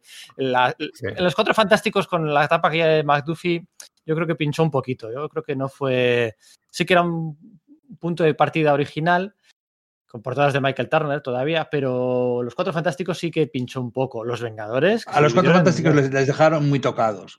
Eh, todos los guionistas que pasaban por allí tenían que intentar justificar la postura inexcusable de, de Red Richards. Tanto JMS lo intentó hacer con un argumento asqueroso de un tío de Red Richards que era un poco chungo, y McDuffie sí que lo intentó hacer con otro, pero, pero es, es significativo que tres o cuatro guionistas seguidos tuvieran que darle vueltas hasta que, para poder justificar las cosas, hasta que ya llegó Hickman, que fue justo al principio del Reinado Oscuro. Bueno, fue, eso fue el, ¿no? la prueba de trabajo de, de, Hickman, fue la miniserie Reinado Oscuro de, los Cuatro Fantásticos, que pudieron tirar, tirar hacia adelante. Pero ahí los cuatro, los cuatro tuvieron dos años de estar empantanados en las decisiones de, de Civil War. Ahí, ahí sí que tuvo un poco, tuvieron problemas. Con el, con el propio Mark Millar y Brian Hitch, incluso en la, en la serie, ¿no? con, con, tía Petunia y aquella muerte tan gratuita. Eh, pero la iniciativa, todas las series, de verdad, es que eh, salieron súper. Y todo el rato hablábamos de Marvel, todo el rato hablábamos de Marvel, todo el rato. Y sobre todo te creías que todo podía tener consecuencias. Y yo creo que, como en aquella época, no, no ha vuelto a pasar, o al menos yo no tengo esa sensación de, de, que una, de que un evento, una saga pueda cambiar tanto las cosas como... E hilando Academia Vengadores, que a mí me ha encantado aquello, mm. a mí me, gusta, a mí me gustaba. Sí, sí, pero, sí, Y luego, eh, una serie que ha quedado totalmente olvidada, pero a mí me gustó mucho porque, bueno, estaba muy en su época en la que estaban tan de moda las Battle Royale, que era eh, esta serie que hizo dibujada por Kev Walker. Se me acaba de ir el nombre. Arena, la Vengadora de Arena, efectivamente, que a mí me encantó también. todo viene de lo mismo, ¿eh? Todo, viene de la iniciativa de los 50 estados. Mm. eran, historias que se desarrollaron durante años y años y eran muy disfrutonas.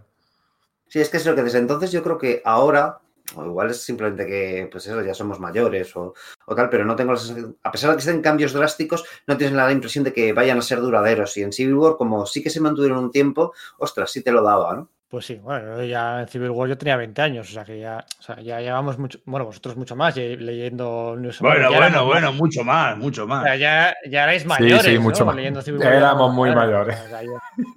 ¿Cuántas veces habíamos visto al Capi contra Iron Man? Un montón de veces. Un montón. Yo me acababa de casar, fíjate si era mayor. Pues sí. Eh, no sé, yo estaba en la carrera, no me acuerdo. Yo me acuerdo en la carrera ir a salir de la clase para ir a, ir a comprarme las grapas. O sea, el Infinity War, el, Civil War, el o sea, Infinity Crisis, perdón. O sea, de verdad era un, fue unos grandes años para, para comprar, leer y hablar de cómics, ¿no? Eh, no había Twitter, pero bueno, ahí estaba Dreamers y, todas estas, todos estos foros donde seguramente. Vaya peleas en Dreamers, que el Capitán América nuevo, el, el chico este, el, soldado de invierno va a ser el nuevo Capitán América y además se va a quedar para siempre porque representa mucho más a la nueva América. Eh, discusiones esas míticas que llegamos, tuvimos años peleando y peleando con ellas y volvíamos. Y ahí no podías bloquear. Ahí si uno era un gilipollas, no podías bloquearle para nunca más volver a verle como en Twitter. Ahí tenías que tragártelo en tu foro discutiendo con tus colegas. No, pero bueno, yo era, yo era administrador del foro de Vengadores, ¿eh? por aquel entonces. O sea que se podía, se podía hacer algo. Pero no, no, la verdad es que era muy intenso, muy, muy, muy, muy divertido aquellos, aquellos años. Bueno, ¿os ha gustado? Mucho. Mucho, sí. La verdad es que lo, he, disfrutado. Yo creo que me pasaba un poco lo mismo que a ti, Pedro, que tampoco tenía demasiadas ganas de hacer este podcast. Y el hilo conductor que has elegido no sé, me ha hecho de verdad muy, siempre es muy grato estar con, con vosotros comentándote, siempre lo es. Pero este giro, quizás sorprendente, de verdad que me lo he hecho todavía mayor sobre algo, sobre un tema que, bueno, pues sí, me gusta, pero no, no estaba tan, tan convencido. Y fíjate, sí, lo disfruto mucho. Y os, Íñigo, por ejemplo, ¿te gusta más ahora Civil War? Después de todo esto. Me gusta más ahora Civil War, es cierto. sí, es verdad, ¿eh? a, mí, a mí, visto lo que podía haber sido, me gusta incluso más. sí, sí, sí.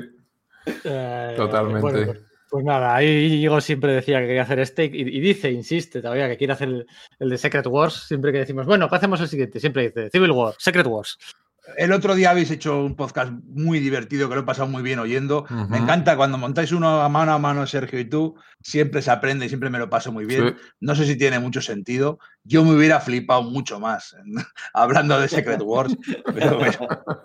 Claro, era era un podcast de, eventos, ¿no? Podíamos dedicarle 5 o 10 minutos a cada uno, pero el de Secret Wars intentaré. Sigo dándole vueltas, ¿eh? Sigo dándole vueltas a cómo hacerlo a cómo hacerlo. Y, es interesante, ¿no? Porque precisamente el otro día en Twitter comentaba Santiago García, ¿no? Traductor de, traductor de muchos cómics Marvel. Comentaba que él ha tardado 20 años, o, sí, o 30 años, o 40 años, 40 años han pasado ya, madre mía, en poner, poner en valor, ¿no? En apreciar Secret Wars, ¿no? Igual en su día, pocos años después, pues como que, como que no, Secret Wars. Yo creo que Civil War también le va a pasar eso, ¿no? Que según pase el tiempo, yo creo que, va a ganar todavía más en. Ya tiene muchos, pero va a ganar todavía más en adeptos. Igual dentro de 40 años incluso nos llega. Bueno, puede que hasta nos guste Secret Wars 2, no lo sé. Pero yo creo que, va a ganar, va a ganar con el tiempo y con, con, lo que decíamos, ¿no? De que los nuevos eventos no nos hacen sentir lo mismo, ¿no? Entonces, nos recuerda cuáles eran los últimos grandes eventos que nos gustaron. Pues Civil disgustaron no, que disfrutamos o que, o que los vivimos intensamente, si queréis decirlo mejor. Así, vivir intensamente puede decir para bien, para mal. Yo creo que es eso, ¿no? Que el, que el hecho de que no disfrutemos últimamente de los eventos Marvel hace que nos guste más o recordemos mejor Civil No lo sé, no lo sé. La memoria es, la nostalgia es traicionera. El último, el último que hemos disfrutado de verdad ha sido Secret Wars. Sí. las de Hickman. Creo que estamos más o menos todos de acuerdo en que, que fueron muy, muy divertidos, un TV muy chulos. Luego ha habido cositas. A mí aquello de. No sé cómo se llamaba. Aquello... perdón un segundo. Secret Wars de Hickman lo disfrutamos mucho, pero consecuencias cero. Ya, parecía que iba a ser como Crisis en Tierras Infinitas y que es reconfiguración del universo Marvel con sus, sus tierras paralelas unidas en uno. Y sí, algo de eso. eso hubo, pero. Pero en quitaron fin, de que- medio los- a- es Se, quitaron de medio a los, se quitaron de medio a los Richards por imposición editorial, no, no por, por el tema de las películas y tal, se quitaron de medio a los Richards. Y Sí, tuvimos el Escuadrón Supremo este un tiempo y bueno, pues Mike Morales pero- está ahí, es No, quizás. no, no, no, no tuvo sí. No, no, claro, claro, es- eso es lo que sí. estoy Sí. diciendo. Que, Sí, pero bueno, pero todos los últimos eventos son bastante chof, bastante. uf, si acaso estaba bastante. Bueno, a ver, a mí. A mí eh, mm, Imperio Secreto me gusta. Me gusta el camino a Imperio Secreto y me gusta Imperio Secreto, pero entiendo las pegas que se le ponen. ¿eh? Mm, Entiendo sí, perfectamente. muy de acuerdo contigo. Mm, Sí, sí, sí. Bueno, pues nada, ah, toca elegir el podcast de la semana que viene, que no tenemos nada grabado, y espero que los oyentes se lo hayan pasado también como nosotros grabando, porque aunque sea un tema manido, eh, es un tema recurrente en todas las conversaciones comiqueras y, y siempre, siempre se- es divertido hablar de Civil War. Íñigo, Sergio, Enrique, un placer, como siempre, en esta mañana de domingo. Sí, igualmente, o sea, por supuesto, siempre lo digo, ¿no? O sea, es un placer estar con vosotros y espero que los oyentes lo hayan disfrutado, pues tanto como, como nosotros la reunión. Team Cap. Me lo he pasado como nunca. Yo soy del Team Tigra. Venga, chicos, un abrazo. Chao, chao. Adiós. Un abrazo. Adiós. Chao.